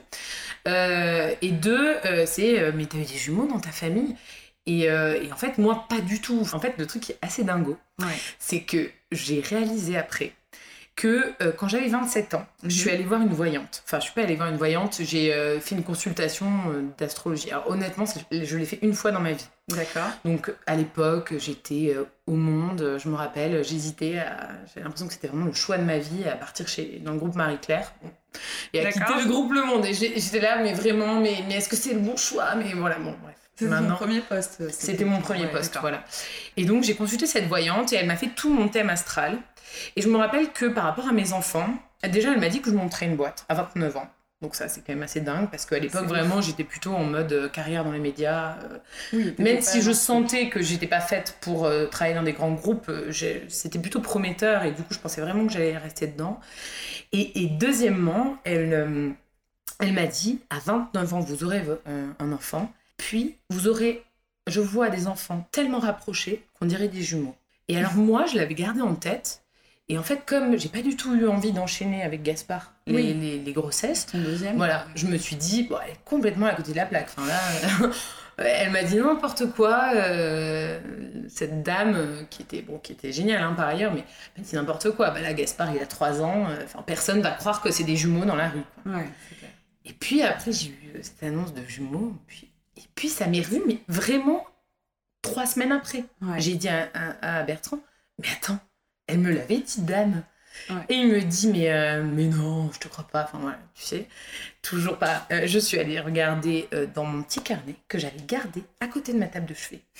J'ai fait une capture, une capture du passage qui dit 29 ans, vous montrez votre boîte, 29 ans, premier enfant, enfant tellement rapproché, jumeaux, point d'interrogation. Non mais Non, mais c'est un truc de fou. et en fait, du coup, elle avait vu des jumeaux. Et, et moi, ça m'était complètement sorti de la tête. Ouais, t'as fait le déni. En fait. J'ai fait le déni. Mais tu vois, encore une fois, je, tu vois, je suis pas non plus mystique, je suis pas euh, quelqu'un de, de, de croyante. Enfin, je crois qu'il y, a- qu'il y a quelque chose, mais je crois pas en une religion. Mais tu vois, vraiment, en fait, c'était écrit pour moi. Donc là, je me rappelle que la sage-femme me dit euh, Oui, euh, je sais pas, dans certains cas, on, euh, on peut en garder un seulement. Et là, je fais euh, euh, Ah ouais, enfin là, non. Enfin là, par contre, le- encore moins, quoi. Enfin, le, le- le fait d'en garder un et de supprimer un autre, non, non, mais ça, c'était même pas envisageable. J'ai dit Ah non, non, mais. Puis je. Non, en fait, j'étais choquée. Je sais pas, je- Oui, t'étais sous choc. tu vois, j'étais là, mais non, mais, mais mon Dieu, mes deux enfants, mais tu vois. Et, euh, Et je me rappelle, j'ai appelé mon mec direct en Bah sortant. Là, je, genre, je tremblais, quoi. J'étais... Et puis, euh, je lui dis euh, Non, mais là, je sors de l'écho. Il me dit Qu'est-ce qu'il y a? Et je lui dis Non, mais il y en a deux. Il me dit Il y en a deux Mais euh, il me fait Qu'est-ce qu'on fait? Et je lui dis Mais qu'est-ce que tu veux qu'on fasse, en fait? Euh, ben, je sais pas, euh, on peut recommencer toi à zéro. Je fais non, mais attends, euh, en fait, tu vois, euh, en fait, on a voulu un enfant, mais il y en a deux. Enfin, il y en a deux, il y en a deux. Ben, tu sais, c'est pas un objet de consommation. Enfin, mon corps, en plus, c'est pas, euh, bah, vas-y, on enlève les deux et on en refait un, tu vois. Ouais, non, c'est clair. Non, c'est puis- les mecs qui non, mais ça, c'est les mecs. Enfin, toi, t'es, t'es- t'es- c'est ton corps et puis c'est. Oui. Ça fait, tu peux pas, quoi. Et là, je me rappelle quand même que voilà, bah, je lui ai dit, enfin, euh, bah, je prenais rendez-vous avec mon gynéco tout de suite. Du coup, donc euh, là, appelé tout de suite euh, mes parents. euh, J'étais au fond, vraiment, c'était, c'était dramatique. Et Bah, euh, oui, c'est quand même une annonce, euh, c'est un gap énorme là d'un coup tu passes. de- après, moi, j'avais un espoir, c'est qu'on n'avait pas vu. oh, non, mais je suis hyper honnête. hein, on n'avait pas vu un œuf. Tu vois, on s'était dit dedans, il Oui. y a rien. Ah oui. Donc en fait, je, je m'étais dit peut-être qu'il y en a qu'un. Oui. Je sais pas, au final, parce qu'il y a beaucoup de grossesses gémellaires qui débutent, mais qui aboutissent pas. Oui, c'est vrai. où finalement, tu as un enfant, euh, enfin, tu en as un des deux. Et euh, enfin, j'ai mis du temps, pareil, à, m'accommoder à l'idée, tu vois. Voilà, donc je suis allée chez mon gynéco le lendemain, qui m'a fait une endo, comme on dit, et qui a vu qu'il y avait. euh, voilà, il m'a fait Ah non, non, euh, Ouais. il m'a fait euh, cœur numéro 1, cœur numéro 2, ah non, non, il y en a bien deux, ils sont là et ils ont l'air très bien. Donc, Ouais. euh, bon, t'as mis combien de temps pour. euh, Ouais, j'ai mis un bon mois et demi, je dirais quand même. Pour ouais, un mois ouais. et demi, ouais. Un mois. euh, je pense que pendant une ou deux échos, j'espérais qu'il y en ait qu'un en me disant Ah bah désolé. Et je pense que voilà. Et puis après, bon, ouais, je me suis surprise à, à me dire qu'en fait c'était c'était pas si mal. Mais ce qui est vrai, c'est qu'encore une fois, ça a été un deuil, quoi. Enfin, tu oui. vois, de mon accouchement. De mon accouchement simple, tu sais, sans Oui. péri. tu- Parce que là, direct, euh, mon gynéco m'a dit Ah bah non, mais là, vous repartez à Trousseau. Enfin, non, vous allez pas accoucher euh, euh, au Lila. Ou... Non, non, non, là, vous allez à Trousseau. Donc, du coup, j'ai appelé Trousseau, euh, qui entre-temps était devenu hyper dur à avoir. J'ai dû faire ma pleureuse pour avoir. Mais attendez, j'ai des jumeaux. Même avec une grossesse gémellaire, t'es pas Bah, prio. T'es pas. Enfin, t'es prio, mais même, même ça. Même euh, ça, ouais, ça, même ça te garantit pas Ouais, de ça te place. garantit pas de place. Bah. Trousseau est très, très demandé. Ouais. Et du coup, voilà. Et donc, j'ai été suivie à Trousseau par une euh, gynéco. Donc, encore un autre, une autre gynéco dans le, Euh, oui. Oui, c'est dans vrai le schéma encore. Parce que j'avais mon gynéco d'île euh, que j'adorais. J'avais ma gynéco à Trousseau que j'adorais aussi, qui est top. hein. Et tes parents. Et j'avais mes parents, voilà. Et c'était quand même un bon petit schéma. Donc tu découvres euh, que c'est des jumeaux. euh, et enfin, est-ce que tu as voulu connaître le sexe en fait euh, T'avais déjà un petit garçon. Enfin voilà, est-ce que tu t'es projeté euh, Est-ce que ça t'a aidé à te projeter peut-être? Alors euh, déjà euh, pour le, le- le sexe du deuxième enfant, moi j'étais vraiment partie sur euh, je ne veux pas qu'on le connaisse. Voilà. Bertrand, lui, ça lui était un peu égal, il, trouvait ça pourquoi pas. Mhm. Mais moi je m'étais vraiment dit bon bah en fait ça m'est un peu égal, petit garçon, petite fille, bon voilà. Comme je savais pas si j'étais complètement fermée un jour à un troisième enfant, je me disais, bah, de toute façon, peut-être que c'est un petit garçon, mais du coup, peut-être que j'aurai un jour une, une petite fille, et puis finalement, qu'importe. Voilà, qu'importe, c'était pas très important pour moi. Euh, mais du coup, euh, j'avais pas décidé de le savoir. Alors, par contre, après qu'on m'ait annoncé que j'ai des jumeaux, des faux a priori, puisque c'était dans deux poches, euh, bah là, je me suis dit, ah bah non, pas moyen, là, je vais le savoir. Ouais. Et euh, ma gynéco-échographe, euh, elle a vraiment euh, pour spécialité de ne pas dire, en tout cas avant la deuxième écho, le sexe du bébé. Oui, Vraiment maintenant, voilà, de Mm. plus en plus maintenant, il y a des gynécos qui donnent leur avis. Enfin, moi, j'ai une copine d'ailleurs qui avait eu des jumeaux, elle avait eu dès la première écho une estimation qui, qui s'était avérée juste de garçon-fille. Voilà. Donc moi, vraiment, je m'étais dit, non mais voilà, il faut que je sache. En plus, il y a vraiment une histoire de proba. Quand tu as des faux jumeaux, faut savoir que tu as du coup une chance sur deux d'avoir garçon-fille. Oui. Parce qu'en fait, c'est un quart garçon-fille, un quart fille-garçon dans les probas. Enfin, tu vois, t'inverses, t'inverses les bébés par rapport au sexe. Et puis, un quart garçon-garçon, un quart fille-fille. Bon, alors là, je t'avoue qu'avec trois enfants, du coup, dont deux dans mon ventre, je, je misais quand même sur une petite fille. Et je disais à Bertrand, allez, franchement, trois chances sur quatre d'avoir une fille au moins. Oui. Voilà, a priori. Donc on, était, on misait quand même beaucoup sur ça parce que bon, là on s'était Bah oui. dit, bah là c'est bon, nos trois enfants on les a, donc, euh, donc j'espère qu'il va y avoir, qu'il va y avoir euh, une petite fille dans le lot. Et euh, en fait, ce qui s'est passé, et ce qui était assez drôle, c'est que je rentrais pour les vacances de Noël, donc à Toulouse, là où exerce mon père. Mhm. Donc je rentrais passer quelques jours chez mon père. Et donc mon père m'a dit Ah bah super Viens au cabinet, on va se faire une petite écho. Et comme ça, je te dirai le sexe des bébés. Parce qu'en effet, c'était entre la première et deuxième écho. Donc à partir de 16 semaines, de toute façon à peu près, euh, on peut donner un sexe euh, d'enfant sans se tromper, euh, je, Mhm. je pense de manière assez certaine. Donc du coup, je me suis dit, ah mais c'est trop drôle, c'est mon père qui va me donner le sexe des bébés. Alors du coup, on arrive, euh, papa qui me, qui me met le gel sur le ventre, euh, qui commence à regarder. Non, C'est la première fois que ton père te faisait une écho au oui, passage oui, oui, Alors c'est la première fois. Oui, En oui. plus, ouais. Oui, euh, non, non, pardon. Pour Gaspard, il m'avait fait une écho à la fin. Mais voilà, ça a toujours été des échos informels. Ça n'a jamais Mm. été l'écho Oui, oui, médical. médical. Voilà, c'était plutôt, bah, j'allais chez mon père, j'allais dans sa maternité, dans la petite ville à côté de Toulouse, là où on Oui, vit. Et, euh, et voilà, il me faisait l'écho comme ça. Et euh, donc là, c'était de la même façon. Donc là, c'était dans son cabinet. Il a, un, il a un échographe et du coup, il m'a fait l'échographie. Et ce qui est drôle, c'est qu'il a commencé donc à me faire, je rappelle, le bébé de droite. Et euh, là, il commence direct à me dire Ah, je vois. Il fait C'est une petite fille. Et là, du coup, nous, on était avec Bertrand. Il fait Ah, ah non, pardon. Ah non, c'est- c'est le cordon. C'est le cordon entre les jambes. Et je fais Non, mais papa, t'es sûr? Il me dit Ah, oui, oui, pardon. Et donc, du coup, il fait Ah non, petit garçon. Ah non, non. Il fait et Franchement, de toute façon, c'était. Ouais. Même moi, je l'ai vu. hein. J'ai vu, j'ai fait Ah oui, d'accord. Et puis, deuxième, là, t'as toujours l'espoir en te disant Allez, avec un peu de chance, celui de gauche. Et puis, il fait, il fait Non, Non. petit garçon aussi. Bon, voilà, ça m'a déçu deux minutes. Mais après, ce qui était très drôle, c'est que du coup, quand on est arrivé à la deuxième écho, Bertrand, il m'a dit Bon, tu dis rien à l'échographe. Tu lui dis pas ce que ton père a fait la Histoire, surprise. ouais, non, mais histoire d'être vraiment sûr que mon père s'était pas C'est ça. trompé. Et donc voilà, mais non, deuxième échographie, Ouais. garçon, garçon. Mais bon, enfin, j'en suis très heureuse. Et, Tribu et ça- de garçons. Oui, ça- en fait, je trouve ça génial aussi. Il n'y a pas vraiment de, bonne, euh, de, de bons lots, quoi. Enfin, moi, je trouve que je suis très contente avec ce qu'on a. A priori, ton dessin, c'est d'être la reine-mère un peu. Voilà, mais là, j'avoue qu'elle me l'a pas dit, mais en effet, d'être un peu entourée du coup de, de boys, quoi. c'est Ouais. clair. Et ta grossesse gémellaire s'est bien passée du coup? Ben, alors, mis à part euh, que j'avais des symptômes très désagréables qui étaient. J'avais tout le temps euh, des, des sortes de, de, enfin, c'était atroce dans la bouche, c'était horrible. D'accord. Qui faisait que dès que je marchais un peu, un peu vite ou que je faisais une activité, j'avais envie de vomir. C'était horrible et en fait, c'est pas du tout lié aux nausées en fait, parce que Mm. en fait, le jour de mon accouchement, j'ai vomi quoi. D'accord. C'était vraiment, euh, du coup, chose qui m'était pas arrivée pour Gaspard, là j'ai vomi. Voilà, plus- plusieurs fois au, au long de ma grossesse. C'est pas une hyperémèse Non, c'est pas ça. Non, non, parce que c'était pas des nausées. C'était vraiment quelque chose de mécanique. Tu sais, Oui. ça te tapisse la gorge et, et puis t'es là, tu fais Ah Et t'arrives pas quoi. tout le long. C'était Ouais. insupportable. Donc peut-être que c'est lié au reflux ou je Oui, sais pas. possible. Mais en tout cas, euh, voilà. Après, ça a été mon symptôme. Évidemment, euh, qui dit diabète euh, gesta pour la grossesse number one, euh, bah, tu dis diabète gesta pour la grossesse ça euh. Alors autant te dire que là, pour le coup. Donc voilà, bah, rebelote, trousseau, euh, euh, les picousses de dextro, tous les jours. Bon, tu sais, là, on fait le quiz du. de... Qu'est-ce que vous avez le droit de manger? Non, mais c'est bon, là, je sais, laissez-moi tranquille, j'ai déjà tout fait la première fois.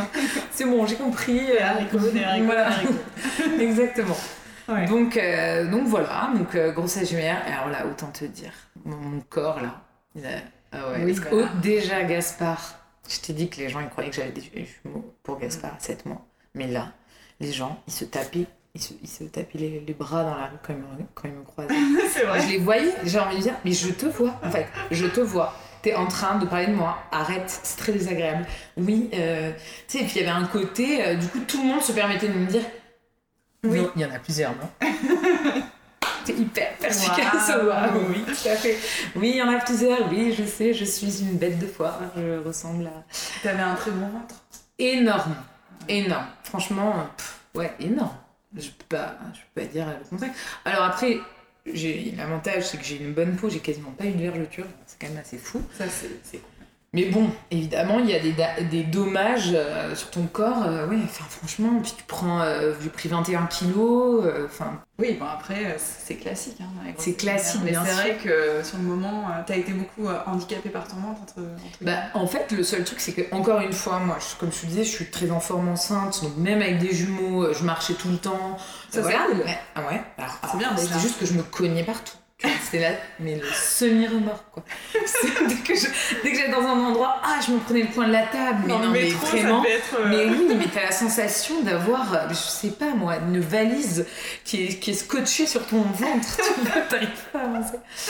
Donc voilà. Donc Ouais. euh, c'était assez, euh, assez désagréable. Bon, donc là pareil, il me tardait de, de pouvoir accoucher. Alors, faut savoir qu'il y a tout un truc avec, euh, avec cette grossesse, c'est que j'ai tanné ma gynéco à trousseau. Parce que quand t'as une césarienne, que t'as une grossesse gémellaire déjà, euh, en général, ils veulent pas. Ils veulent pas tenter la Euh, voix basse. la voix basse, voilà. Alors, moi j'ai énormément insisté. Elle m'a dit écoutez, déjà le dire spontanément, c'est une chose, mais un déclenchement, je suis vraiment pas pour. Et alors, j'ai tellement mais insisté, insisté, insisté qu'elle m'a dit écoutez, faites comme vous voulez. On verra le jour J. Je vous donnerai les cartes en main. Moi, je le recommanderais pas si votre col n'est pas, n'est pas favorable. Ok. Mais si votre col est ultra favorable, on en discutera. Alors, un col ultra favorable, c'est-à-dire qu'il s'ouvre vite ou... Un col, euh, alors il y a un score, euh, je me rappelle plus très bien c'est quoi les. Mais alors c'est, euh, je crois qu'il est ouvert un peu, qu'il est mou, tu vois, Ouais. enfin je vois plus, plus, euh, très bien les, les Il y a caractéristiques. Quelques caractéristiques. Ouais, tu, tu donnes une note en fait. Un Ouais. col euh, très favorable, je crois que c'est 7 sur 10. Voilà. D'accord, Bon. c'est- horrible. Ouais, tu sais, c'est. T'es noté. Je crois que c'est ça, mais. euh, Ouais. Enfin, ou 7 quoi. Mais je- Ouais. c'est- je, me rappelle de ce chiffre, donc euh, je pense que je l'invente pas. Et alors, moi, évidemment, comme je garde les bébés jusqu'à la fin, euh, le terme d'un jumeau, euh, d'une d'une grossesse gémellaire aujourd'hui en France, surtout dans un CHU, c'est 37 semaines. Voilà, Alors, est- rappelle-moi, 37 semaines, ça fait combien moi, je, je, je suis un peu 37 perdue, semaines d'aménorrhée. Ça fait combien de mois de grossesse c'est début du 8e mois. Début du 8 mois. Ouais. Euh, non, pardon, début du 9e mois. Début du 9 mois. Voilà. Avec un mois d'avance. Voilà, avec Ouais. un mois d'avance. ouais. Euh, un mois et une semaine. Ouais. Voilà. Et donc, euh, ben, elle m'a dit, mais attendez, vous savez, la majorité des grossesses viennent à 35-36 semaines. Oui, oui, moi j'étais sûre, j'étais sûre de toute façon euh, que, ça allait pas le faire comme ça. Et donc, pareil, j'ai commencé à m'activer, tout faire pour qu'ils viennent. Mais... Et donc, à 37 semaines, elle m'a dit, écoutez, on, repousse à 38 semaines. Voilà. À 38 semaines, normalement, on se laisse une semaine de plus. Peut-être que ça va venir spontanément. Tu parles, à 38 semaines, c'était toujours pas là. Donc je me rappelle, je suis arrivée à Trousseau ce jour-là. Et j'ai dit, bon. euh, elle me dit, ah non, vous êtes la César de demain. Je fais, oui, mais quand même, est-ce qu'on peut me regarder mon col pour me dire comment il est? Donc je me rappelle, la sage-femme, euh, les pauvres, elles étaient euh, sous l'eau. euh, Enfin, il y avait 20 000 accouchements. Du coup, elle, elle m'a auscultée. Elle m'a dit, bon, vous avez un col, un, un col. euh, non, il est bien, il est. Et là, je me rappelle, j'ai dit, mais le score, c'est quoi? Je crois qu'elle m'a dit. Je crois que c'était 6. Alors peut-être que j'invente et que je te dis n'importe quoi, mais je me semble que c'était ça. Comment je fais pour arriver Donc ok, c'est 6. donc voilà. Et donc je pars en chambre. Et on, on me met dans une chambre, dans un service, je ne sais où, un peu obscur. Et voilà, et là, je me rappelle, on dort avec Bertrand. On se réveille le lendemain matin, bon ben voilà, donc t'as le droit de rien manger. Et on me descend en bloc comme si j'allais me faire césariser. Voilà. D'accord. Et là, je lui dis, mais euh, quand même, euh, enfin, le, la voix basse, le, le score, euh, tout ça. Et donc, euh, elle me dit, euh, non, mais vous allez voir le docteur en bas. Mais on m'amène devant le bloc et tout. Et je fais, mais, je comprends pas. euh, moi, j'étais là, mais. Et là, il y a, y a, mon docteur qui arrive, enfin, ma gynéco, et qui me dit, euh, alors, on va parler. Non, mais là, devant le bloc. Hein. Ouais. Euh, alors, vous, êtes, euh, un- vous avez un, un col favorable. On peut tenter la- le déclenchement si vous voulez. Voilà. Déclenchement, voix le basse. déclenchement pour faire une voix basse. Wow. Voilà. Si vous voulez, moi je vous mets sur le côté. Pour moi, c'est encore plus. fa- Enfin, elle me dit, moi, j'ai rien à faire. hein. C'est pas moi qui du coup qui m'occuperai de votre, de votre accouchement. Euh, vous pouvez le faire. Mais il y a de grandes chances que ça se termine en césarienne d'urgence. Parce que un utérus cicatriciel, Oui, des jumeaux. Voilà. ça fait deux... Et je lui ai dit, mais vous, feriez quoi, vous? Elle m'a dit, moi, je ne me tenterai pas du tout. Ok. Et là, j'ai regardé Bertrand, il m'a dit, oh, pas chaud, pas chaud. Je suis pas chaud du tout. J'ai dit, bah ok, bah. T'as pas appelé tes parents là, dans un cas comme ça?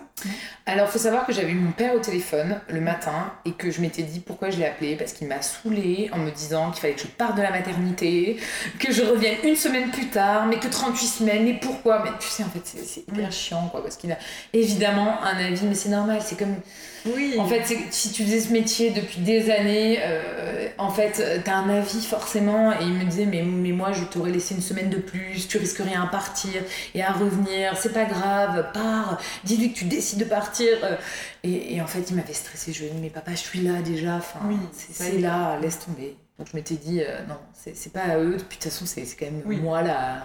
Oui, c'est toi qui es la principale intéressée, mais bon, c'est vrai que. Donc non, Donc, cette fois-ci-là, on a pris la décision avec mon, mec et on a dit, bah, on, ouais, on va en cédrier. D'accord. Donc, ça a été euh, trop dur à la fin pour toi Bah si, c'est vrai que j'ai pareil, j'ai fait le deuil de, de, mon accouchement en voix basse parce que ce qui est sûr, c'est que du coup, euh, jamais de ma vie j'aurai un accouchement en voix basse. on ne sait jamais. non, enfin pas sur un, bah, enfin mais même si un jour je voulais un autre enfant, pas sur un bicicatriciel comme ils appellent. Ouais. oui. non non, on fait pas. Non, on fait pas. ça. Non. Donc euh, du coup, du coup voilà, je suis partie en césarienne, qui n'a eu, je dois dire, rien à voir. Une césarienne après 30 30 heures ou 35 heures de contraction n'a rien à voir avec une césarienne euh, comme ça, le matin, où tu es en forme. J'ai eu mon petit malaise vagal du départ, mais je le savais. Euh, du coup, ça m'a pas dérangé. Ils m'ont remis, euh, je sais pas, c'est une histoire de tension. Après, ils m'ont repenché un petit peu, voilà. Tu veux dire, passé. on fait la. on m'a fait la rachie, pareil. Ouais. pareil, j'ai eu un malaise. C'est classique, hein, ça se passe qu'en plus la position est très désagréable. Exactement. ventre, donc, Exactement. Et euh, non, mais t'as une baisse de tension, je crois. Mm, mm. C'est ça qui fait que tu te sens pas bien et que tu, tu vomis. Mm, euh, voilà, et puis après, c'est passé nickel. Du coup, ça a été beaucoup plus doux. Les, les, voilà, ils m'ont sorti euh, le, le bébé numéro 1, qui était Andrea. Voilà, qui a hurlé direct, je me rappelle. Et, et, ils ont sorti le bébé numéro 2, Raphaël. Et voilà, ils étaient trop mignons. Ils les ont laissés pendant genre une demi-heure là à côté de nous. Ah, t'as pu faire un peu à peu Ouais, ouais. Et en fait, c'était trop mignon. Mais je me rappelle, il y a toutes les sages-femmes autour de moi qui me disaient Alors, lequel est Raphaël? Lequel est Andrea? Elle, Limite, elle décidait pour nous.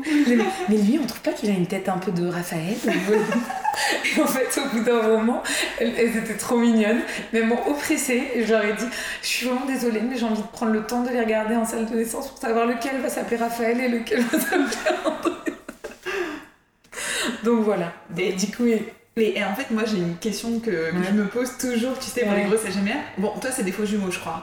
Mais à la naissance, euh, est-ce que tout de suite, euh, enfin, là, tu les as eu une demi-heure, enfin, est-ce que tout de suite, tu as réussi à les, les, identifier, tu vois, ben, euh, très nettement? Oui. Parce que moi, vraiment, tout de suite, ils étaient. Bon, en fait, déjà, il y a un, premier point, moi, Raphaël, donc pour un jumeau, hein, à 38 semaines, c'est-à-dire que c'est même pas.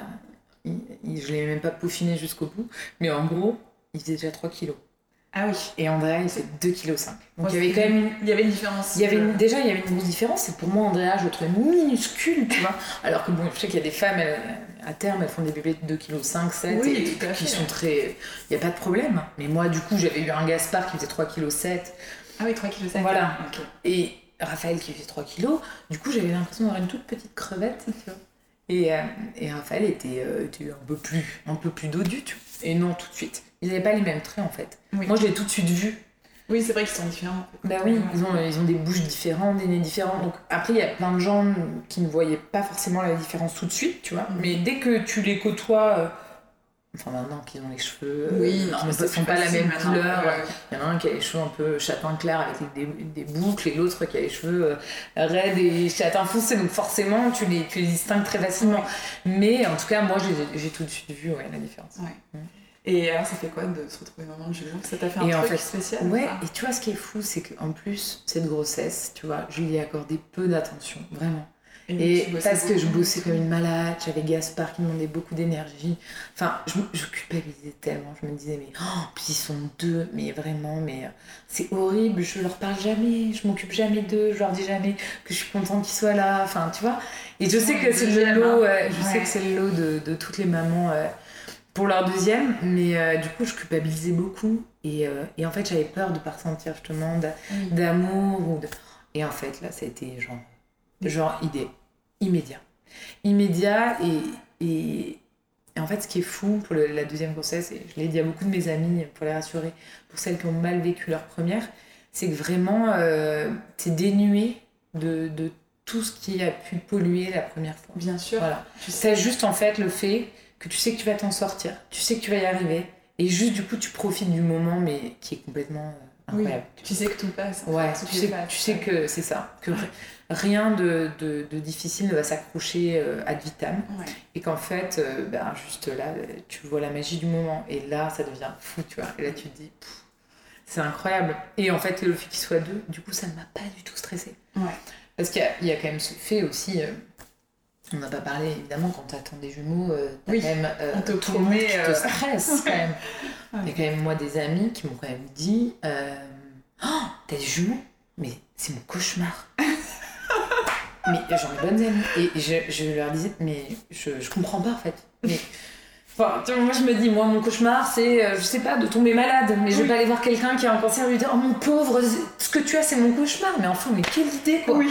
Tu vois, tu as un peu de, de d'essence et en plus on parle de, de la vie en fait, oui, tu vois. De deux enfants. Et de deux enfants, tu vois. Donc, euh, enfin vraiment, je, ce manque de délicatesse, en plus quand on te le dit, quand toi t'es dans la phase où tu acceptes pas vraiment, tu vois. Oui, où t'es. Ouais, donc. Euh, ouais, donc, donc évidemment j'avais peur de ça, tu vois. Et en fait, bah pas du tout. Pas du tout. Non, ça a été tout de suite euh, beau, doux. Euh... Donc, t'accouches par césarienne, on te pose tes bébés. Ouais. Tu fais euh, une demi-heure de peau à peau. Voilà. Et là, pour le coup, en salle de réveil, euh, tout de suite, enfin, tu vois, là, j'y suis allée. je leur ai demandé de m'apporter les bébés. Enfin, tu vois, j'avais plus ce, j'avais plus ce stress. J'étais plus. j'avais plus de retenue. Il n'y avait plus les choses. Les barrières, je pense qu'on se met quoi. Que moi-même je m'étais érigée. Je, je, j'ai vu la différence tout de suite, tu vois. Et euh, bah, oui, et je me rappelle. Bon, après, ça m'a pas empêché évidemment euh, d'être malade en salle de réveil, euh, tu vois. Oui, oui. encore, je dis à mon mari, oh, prends le bébé, prends le bébé, je me sens pas bien. Bon, ben voilà, oui, bon, moi je suis définitivement pas celle qui supporte les anesthésiens, donc c'est pas grave. Ouais. Mais euh, voilà, non, c'était, c'était beau et c'était, franchement, c'était génial. Et après là, ils m'ont ils m'ont demandé du coup est-ce que je voulais allaiter. Donc au début j'étais partie pour pas allaiter. Je disais ah non mais pas de galère. Mm. Et euh, en fait tu vois c'était comme Matrix cette histoire tu vois. Le, tu vois le, le, le, le cacheton là. Ouais. Tu le prends ou tu le prends pas? Et en fait, depuis le début, ils me proposaient du coup pour couper ma montée de lait, hein, c'est ce cachet qui est dans certaines maternités maintenant qui propose encore, mais je crois que c'est dans plein de maternités le propose même plus. Oui, je tu dois, que tu dois signer une Ouais. décharge hein, pour Ouais. dire que, que tu es OK avec les risques que, que ça engendre un peu Mm. psychologiques ou psychiatriques, je sais pas, mais bon. En fait, ils m'ont proposé euh, ce cachet, donc euh, puis j'arrivais pas à le prendre en fait. Je Mm. J'arrivais pas à me dire non, je vais même pas un peu les allaiter. Ou... Mais en même temps, j'étais partagée en me disant mais non, mais quelle galère, mais des jumeaux, mais t'es Oui, folle. c'est sûr que c'est. Et, euh, et en fait, encore une fois, je me suis dit, mais pff, oui, mais en même temps, qu'est-ce qui m'empêche de faire comme. euh, Enfin, de leur donner un peu, quoi. En fait, on s'en fiche. Juste d'avoir la montée de lait, de leur donner. Bon, euh, en fait, je complète avec du lait de toutes les façons maternisé. Et puis, euh, ça marche, ça marche, ça marche pas, c'est pas grave. Mais au moins, j'aurais un peu essayé. Et, et voilà. Et donc, au bout de. je- J'ai pas donné le sein tout de suite, en fait. Mm. Du coup, j'ai attendu 24 heures avant de donner le sein. Ou euh, même euh, peut-être 36 heures, même, tu vois. Et en fait, j'ai donné le sang au bout de 36 heures. Et euh, j'ai eu la montée. Voilà. Ah Ah, c'est-à-dire qu'en fait, en ne donnant pas le sein pendant 36 heures, euh, tu, tu l'as fait après au, au bout de ce temps-là. Ouais, et t'as ouais. quand même eu la montée Oui. Ah, oui. quoi, tu vois. Ouais, j'ai pas donné tout de suite, tout de Oui, suite, tu vois. C'est pas forcément nécessaire. Non, Mm. non, non. Et du coup, euh, en fait, ce qui s'est passé, c'est que euh, ma césarienne, bah, par contre, rien à voir avec celle de Gaspard. C'est-à-dire, j'avais hyper mal, hyper, hyper mal. À la Et- cicatrice. Donc à la cicatrice. Ouais. Oui, puis en fait, c'était pas que la cicatrice, c'est interne en fait. Oui, On t'a oui. coupé des choses, Oui, des nerfs, des, tu vois. C'est dans les tissus, quoi. Ouais, et puis je me dis, mais j'ai mal, j'ai mal quand je lève le, le pied, j'ai mal quand je, je me baisse. Ou, ou à, J, à J1, ils m'ont changé le, le pansement. Là, pouf, il y a une énorme, euh, une énorme, euh, je sais pas, petite poche de sang qui est sortie, tu vois, de la cicatrice. Donc là, ils ont commencé à dire, ok, bon, c'est rien, on met une petite- un petit pansement compressif. euh, non, mais c'est rien, c'est rien. Et puis je me rappelle, chaque fois que les médecins venaient, je disais, mais j'ai mal à ce point là, comme ça. Ils me disaient, mais non, mais c'est normal. Oui, mais ça n'a rien à voir avec la première fois. Je me rappelle ce troisième jour, donc là j'ai la lait. Et euh, c'était la veille de mon départ, De ton départ de la de la maternelle. Voilà. Ok. Et du coup, euh, j'étais avec Bertrand, donc euh, moi j'avais un peu supplié pour qu'il il reste dormir avec moi, parce que franchement, les deux jumeaux, la César, Oui, la cicatrice qui me faisait hyper mal et tout, j'arrivais pas à dormir, j'avais mal, pas tout le temps. Mm. Et, euh, et, et vraiment, ce soir-là, c'était atroce, que j'avais l'impression d'avoir plus mal que agir, tu vois. D'accord. Je me dis, mais comment c'est normal d'avoir plus mal en fait? C'est ça Mhm. que je comprends pas que, que la douleur, elle s'apprivoise, ok, mais là, vraiment. Et à un moment, euh, je m'avance pour changer euh, un de mes fils. Et là, je, je sens un truc, mais horrible, une déchirure de l'intérieur, mais vraiment. Ah ouais. Et là, je fais aïe, aïe, aïe. Et mais genre, mon mec, il me dit, mais hurle pas, mais hurle pas.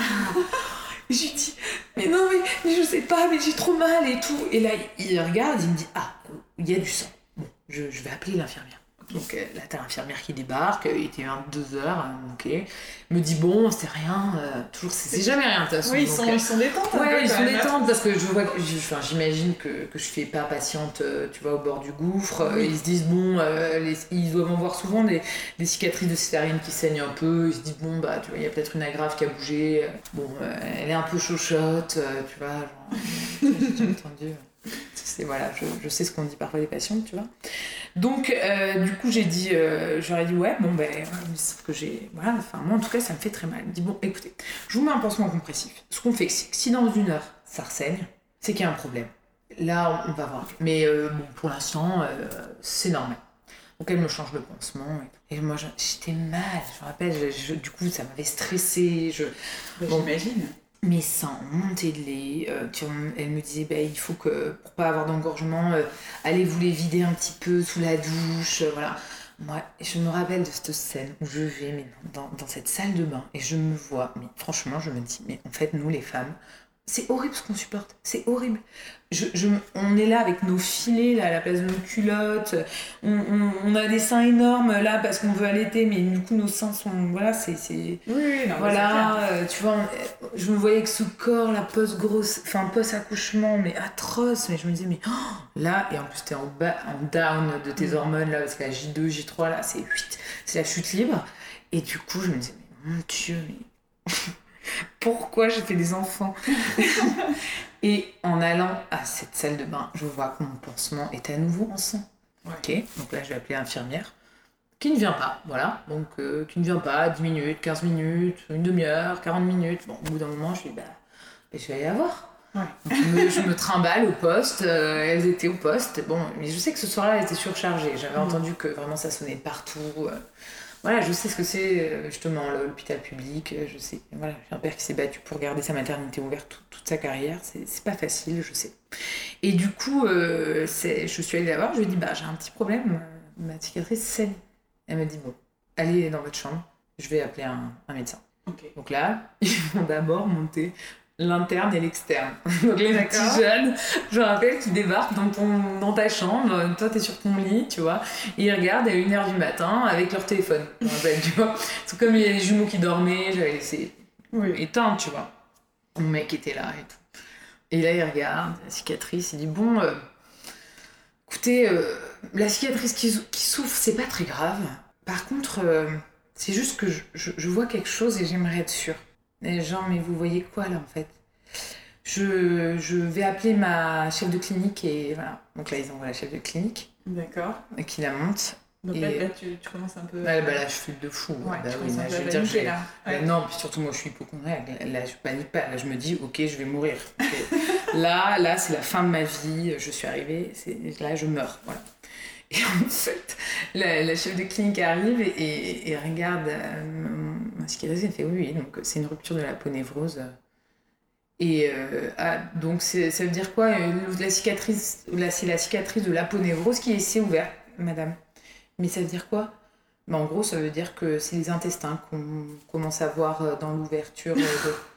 Et je fais, c'est mes intestins qu'on voit dans la cicatrice là? Elle me fait, oui, oui. Je fais, mais vous pouvez pas refermer la cicatrice Et elle me fait, si, mais en fait là, on, on va au bloc là. Oh non, vous allez me réopérer Elle me fait, euh, oui, je suis désolée. Je fais, non, mais Ah Ouais. quand, mais quand? Maintenant là, on y va maintenant.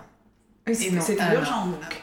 Ouais, après, euh, bon, oui, oui, c'était urgent. Mais après, Oui. euh, j'en- parlais justement avec ma belle-sœur qui me disait, bon, ça c'est très CHU, quoi. C'est très- c'est- Bon, après, euh, il y a quand même des risques de nécrose, apparemment. Oui, bien sûr.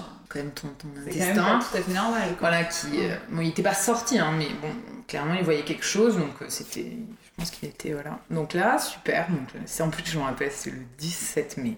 Donc les jumeaux avec 4 jours, c'était le jour d'anniversaire de Bertrand, il était minuit. Je lui dis, mais si le faut, je vais mourir le jour de ton anniversaire. Ah, la drama queen. quoi. Ouais, bon, en même temps, Ouais. ça peut se comprendre. Ouais, ouais, non, mais c'était quand même, euh, quand tu te- honnêtement, euh, quand t'aimes pas les anesthésies, Bah parce oui. qu'à chaque fois tu les supportes mal. De... Puis tu vois, là, il y a pas, c'est pas la, la joie de la naissance où tout le monde s'occupe de toi. Non, là, ton sûr. mec, bah, déjà, ton mec il reste tout seul avec ses deux jumeaux à gérer.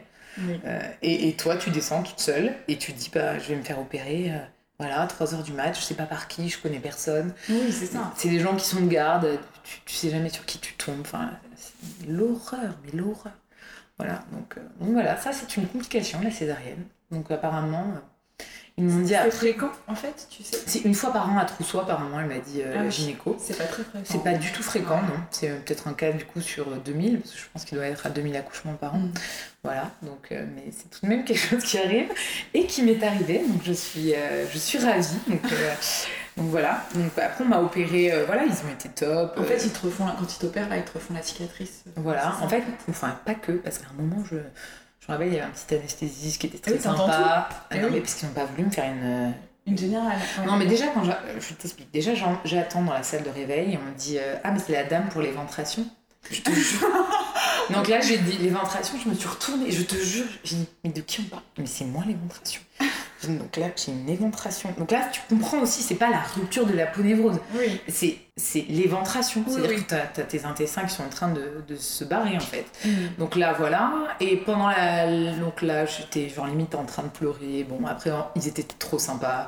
Ils ont commencé tous à, à discuter. On parlait parlait de, de nous, euh, de la lingerie, de, tu vois, puis à un moment on en vient à mettre, euh, disent quelle musique vous voulez mettre, alors je rappelle qu'ils m'ont opéré sur euh, Angèle, balance ton cœur, tu vois, ça mettait un peu de la joie et tout, et puis à un moment je me dis mais je comprends pas, ça va haut, je, je croyais qu'on touchait la cicatrice en bas, et là il regarde, il fait oui, en fait là ils ont sorti tous vos intestins et ils sont en train de vérifier qu'ils ne sont pas perforés.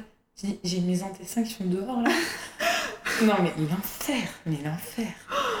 Non mais du coup voilà. Donc là j'ai. Bon, bah, Ouais, c'est c'est impressionnant. voilà, donc non, c'est pas que la petite. euh, voilà, en tout cas, ils m'ont renettoyé tous les intestins et Oui, ils ont vérifié que tout était ok. Ouais. Parce qu'en fait, ce qui peut se passer, c'est qu'évidemment, euh, un bout de l'intestin qui s'accroche à une agrafe Oui. de la césarienne. Et voilà, et là, du coup, tu peux perforer, enfin, des choses un peu des, des, un peu des, ouais, des, choses un peu, un peu Ouais, violentes. ouais. Bon, et puis euh, je t'avoue que ça, ça m'a, ça m'a mis un petit coup, parce que du coup, évidemment, été hospitalisée trois jours de plus, que le lendemain, à chaque fois que quelqu'un rentrait dans la chambre, euh, je pleurais. Voilà, je pleurais à chaque fois.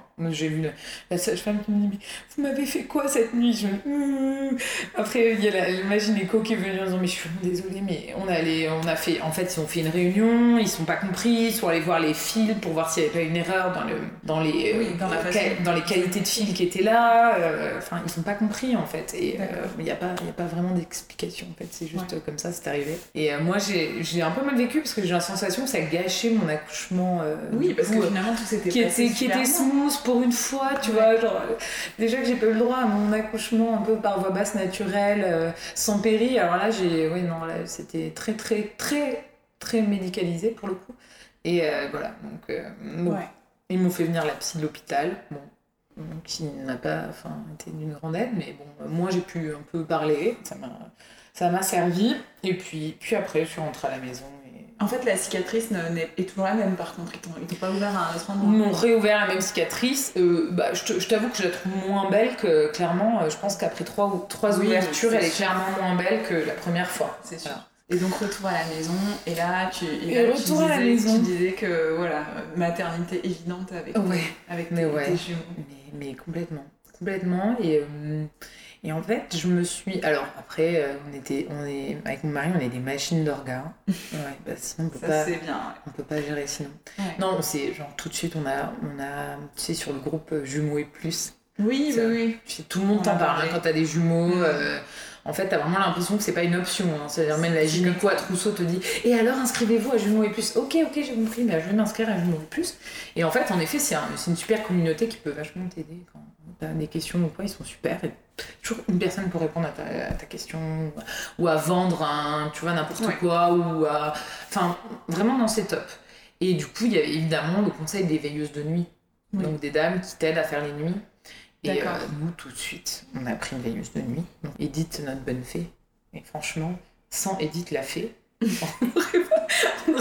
ça t'a permis de. Non, alors évidemment, c'était on faisait une nuit sur deux avec Edith. Une Pendant combien de temps? Pendant deux mois. Parce qu'en fait, après, on a quitté Paris. Mais parce que sinon, moi, je regardais Edith, on a regardé Edith longtemps, plus, plus mm. longtemps, bien plus longtemps. Mais en fait, ce qui s'est passé, c'est que donc, Edith nous faisait une nuit sur deux, ça nous permettait bah, d'avoir une nuit un peu de l'enfer hein, au début, on va pas se mentir. Des jumeaux, quand tu les gères euh, ta partie de la nuit, parce que du coup, on se séparait les nuits en deux avec mon mari. Et quand tu gères ta partie de la nuit, bah, tu dors pas du tout. Enfin, au début, tu ils dors pas. synchro bah, Mais même s'ils étaient synchro, assez vite, ils étaient plutôt. Il y en a un qui se réveillait quand l'autre avait fini. Mais en fait, le temps de, de faire tout le cycle de l'un, mm, mm. de l'endormir, de, le nettoyer, de le changer, de lui donner le bib, euh, voilà, tu faisais, le deuxième se réveillait. Et en fait, bah, tu avais peut-être trois quarts d'heure entre les cycles. En fait. Oui, et donc, du coup, euh, le temps que. Enfin, au début, tu dors pas. Et puis. Et puis voilà, et après, ben non, les, les, choses se sont faites. Heureusement que du coup, euh, Edith nous a beaucoup aidé. Et euh, une autre chose, du coup, vraiment, tu vois, nous, ça a été. J'avoue, on a eu de l'aide de la CAF et tout, mais nous, c'était dans Edith, quoi. Franchement, je m'en fiche, j'ai tout acheté pas cher sur Vinted. Enfin, je n'en avais rien à faire. J'étais pas du tout dans ce truc où je voulais, je voulais juste, ouais, je voulais juste, que ça se passe bien en fait, et être dans quelque chose d'assez euh, serein, tu vois. Mm. Donc, euh, et c'est ce qui s'est passé. Donc ça, on a bien géré ça. Et deuxième chose qu'on a géré différemment évidemment, c'est que en fait moi au bout d'un mois et demi, j'ai vu que Raphaël il avait un peu de, de l'eczéma sur tout le corps. Mm. Donc là, j'ai trouvé une pédiatre allergo. J'ai dit je vais pas faire comme la, la première fois, une pédiatre allergologue sur Paris. Je lui ai dit ok, rendez-vous la semaine pro. Je l'ai amenée. Elle m'a dit hmm, c'est possible que ce soit le lait de vache. J'ai dit d'accord, ok. Elle dit oui, peut-être essayer le lait de riz. Ok, ok. Je rentre à la maison. Elle m'a quand même dit de réintroduire, si c'était ça, de réintroduire le lait de vache dans un mois. J'ai appelé mon oncle qui était pharmacien. Je lui ai dit Est-ce que tu peux me commander 65 boîtes de lait de riz? Il m'a dit 65 J'ai dit 65, c'est 6 mois, je ne peux pas en manquer. Voilà. Il m'a dit D'accord. Et je suis allée chercher 65 boîtes de lait de riz. Ouais. Et du coup, mes gars sont dormis à deux mois et demi. Ah enfin, trois mois. Trois... Génial. Voilà. Mais du coup, voilà, moi je suis hyper pro laiderie et je me dis, mais. Euh, enfin, en tout cas, euh, nous, ça nous a sauvés. Et voilà, et les bébés, ils sont. Les, les, jumeaux, ils sont, ils sont smooth, quoi. Ils sont mm. smooth, euh, ils sont.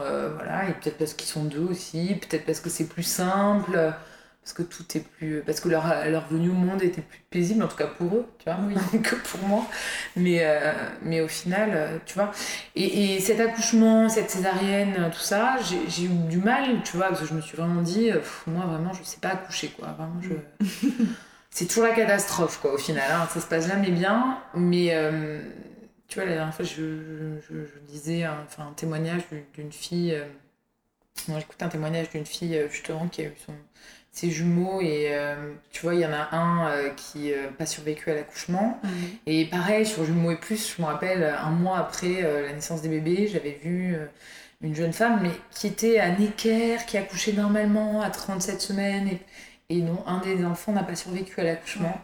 Et en fait je me suis dit mais mais oui enfin c'était ton rêve en fait d'accoucher comme ça mais c'est un idéal. Mais en fait ton rêve c'est quoi? C'est juste d'avoir ses enfants qui soient là en pleine forme et que tout, tout, le monde soit en bonne santé. En fait, c'est vraiment le, le, plus important, c'est ça. Et, et, en fait, ça m'a aidé à faire mon deuil, tu vois, de me dire, mais mm. non, mais l'accouchement idéal, c'est l'accouchement où tes enfants sont, sont en bonne santé, ils sont bien avec toi. Et euh, voilà, donc euh, bah non, clairement, moi je suis pas de la team euh, j'accouche sans péri. Et, et, naturellement et par voix basse, mais, mais bon, voilà, je suis de la team de. Ouais, voilà, voilà bah, de, de, toute façon, c'est ça, hein, c'est la vie quoi. C'est la vie, j'ai pas, j'ai pas eu le choix et c'est comme ça et je suis très contente. De ça. Et donc, ouais, une maternité bah, beaucoup plus évidente. Et, euh, et comme je disais, oui, euh, ça, ça m'a aussi euh, réconcilié. Alors au début, ça me culpabilisait parce qu'aussi, il y avait plein de gens, ma mère, ma belle-mère, qui me disaient Mais oh, t'es tellement différente avec les jumeaux. Et, du coup, je me disais Mais c'est horrible parce que du coup, ça veut dire que j'étais pas une bonne mère pour Gaspard. Et après, en fait, j'ai juste appris que ben non, en fait, c'est comme ça, quoi. Il est venu un moment de ma vie, j'étais. j'étais j'étais une personne, après cette personne a évolué, et ça l'a fait évoluer, ça a fait qu'il est un petit garçon aujourd'hui, euh, voilà, que j'adore, qui, qui, est parfait comme il est, mais c'est vrai que c'est vrai que la deuxième maternité, ça m'a aidé à être une meilleure mère, je pense, même avec lui. C'est bah, une belle. Euh, c'est mon chemin en fait. Oui, il n'est pas, il est pas idéal, il n'est pas parfait, mais mais je pense qu'en fait, en réalité, il est, il est parfait pour personne. Mais ce que tu décris, comme on disait tout à l'heure, je pense que c'est assez. Dans le fond, c'est assez courant. Tu vois, même euh, voilà, le, deuxième, c'est toujours. Euh, enfin, quand tout se passe bien, c'est toujours plus évident euh, parce que c'est plus facile. Donc, parce que tu sais déjà tout. Ça. Et comme tu dis, tu sais que les choses sont qu'une phase. C'est ça. Et, c'est que t'es moins en panique, t'es moins en panique quand tu vois, je, je, suis beaucoup plus patiente évidemment. Tu as une patience qui est mm. un peu plus grande pour tes deuxièmes parce que tu sais que bah, ce que tu, que tu prends comme euh, quelque chose un peu avec violence au début parce que tu te dis mais non, mais ça va être comme ça tout le temps maintenant. Oui, voilà, tu sais très Alors qu'en fait, pas du mm. tout. tu sais que ça, limite ça passe trop vite en fait. Bah, merci beaucoup Elissa pour, rien. pour, euh, pour, pour, toute, cette, euh, toute cette histoire en fait, c'est incroyable. Oui, qui est assez dense. Et voilà, et en plus euh, tu as eu un changement de vie puisque tu vis à Marseille. ouais, ben oui évidemment, quand tu as des jumeaux, de toutes les façons tu te poses des questions et tu te dis ben ouais... Enfin, je peux plus vivre là dans mon appartement parisien et du coup c'est un peu près enfin on avait déjà pris la décision de partir, avec mon mm. associé en l'occurrence d'abord avec mon mari, puis aussi avec mon associé. Donc on a bougé notre société à Marseille. Oui, ça c'est fou, ouais. avec tout le monde. C'est génial. Ouais. Ouais, ça c'est génial. Mais ça, c'est encore une fois, c'est les planètes. Ouais, c'est le destin. tu sais, non, mais tu vois, t'as as des bonnes étoiles en fait. Ouais, mais c'est aussi. Moi, je crois que c'est aussi que je les écoute. Oui, c'est vrai. C'est que parfois, j'ai juste la sensation que quand tu, tu, es ouvert et que tu entends les, les choses, il y a un chemin qui, mm. qui, s'ouvre à toi. Il suffit juste d'aller le chercher et d'aller l'emprunter. Donc, euh, en tout cas, oui, euh, on est très heureux du coup. Non, on a un appart beaucoup plus grand à Marseille, au soleil. Euh, moi, je suis très heureuse que mes enfants ils grandissent là. Et, voilà, et je pense que nos salariés sont très contentes d'être oui. à Marseille. On va pas dire que c'est désagréable. Hein. Je suis la première à dire que c'est bien. Non, clairement pas du tout. Et, euh, et, voilà, la vie est belle pour nous à Marseille. Bon, bah, c'est cool. Bah écoute, euh, bah, merci beaucoup. Et puis, euh, et puis bah, à très vite. À très vite. Merci, salut. Salut. J'espère que cet épisode vous a plu. Si c'est le cas, n'oubliez pas de vous abonner sur iTunes et de laisser un avis et 5 étoiles. Pour ne rien manquer des futurs épisodes et de l'actualité de Jolie Bump, rendez-vous sur Instagram at Jolie Bump et sur Facebook. À très bientôt.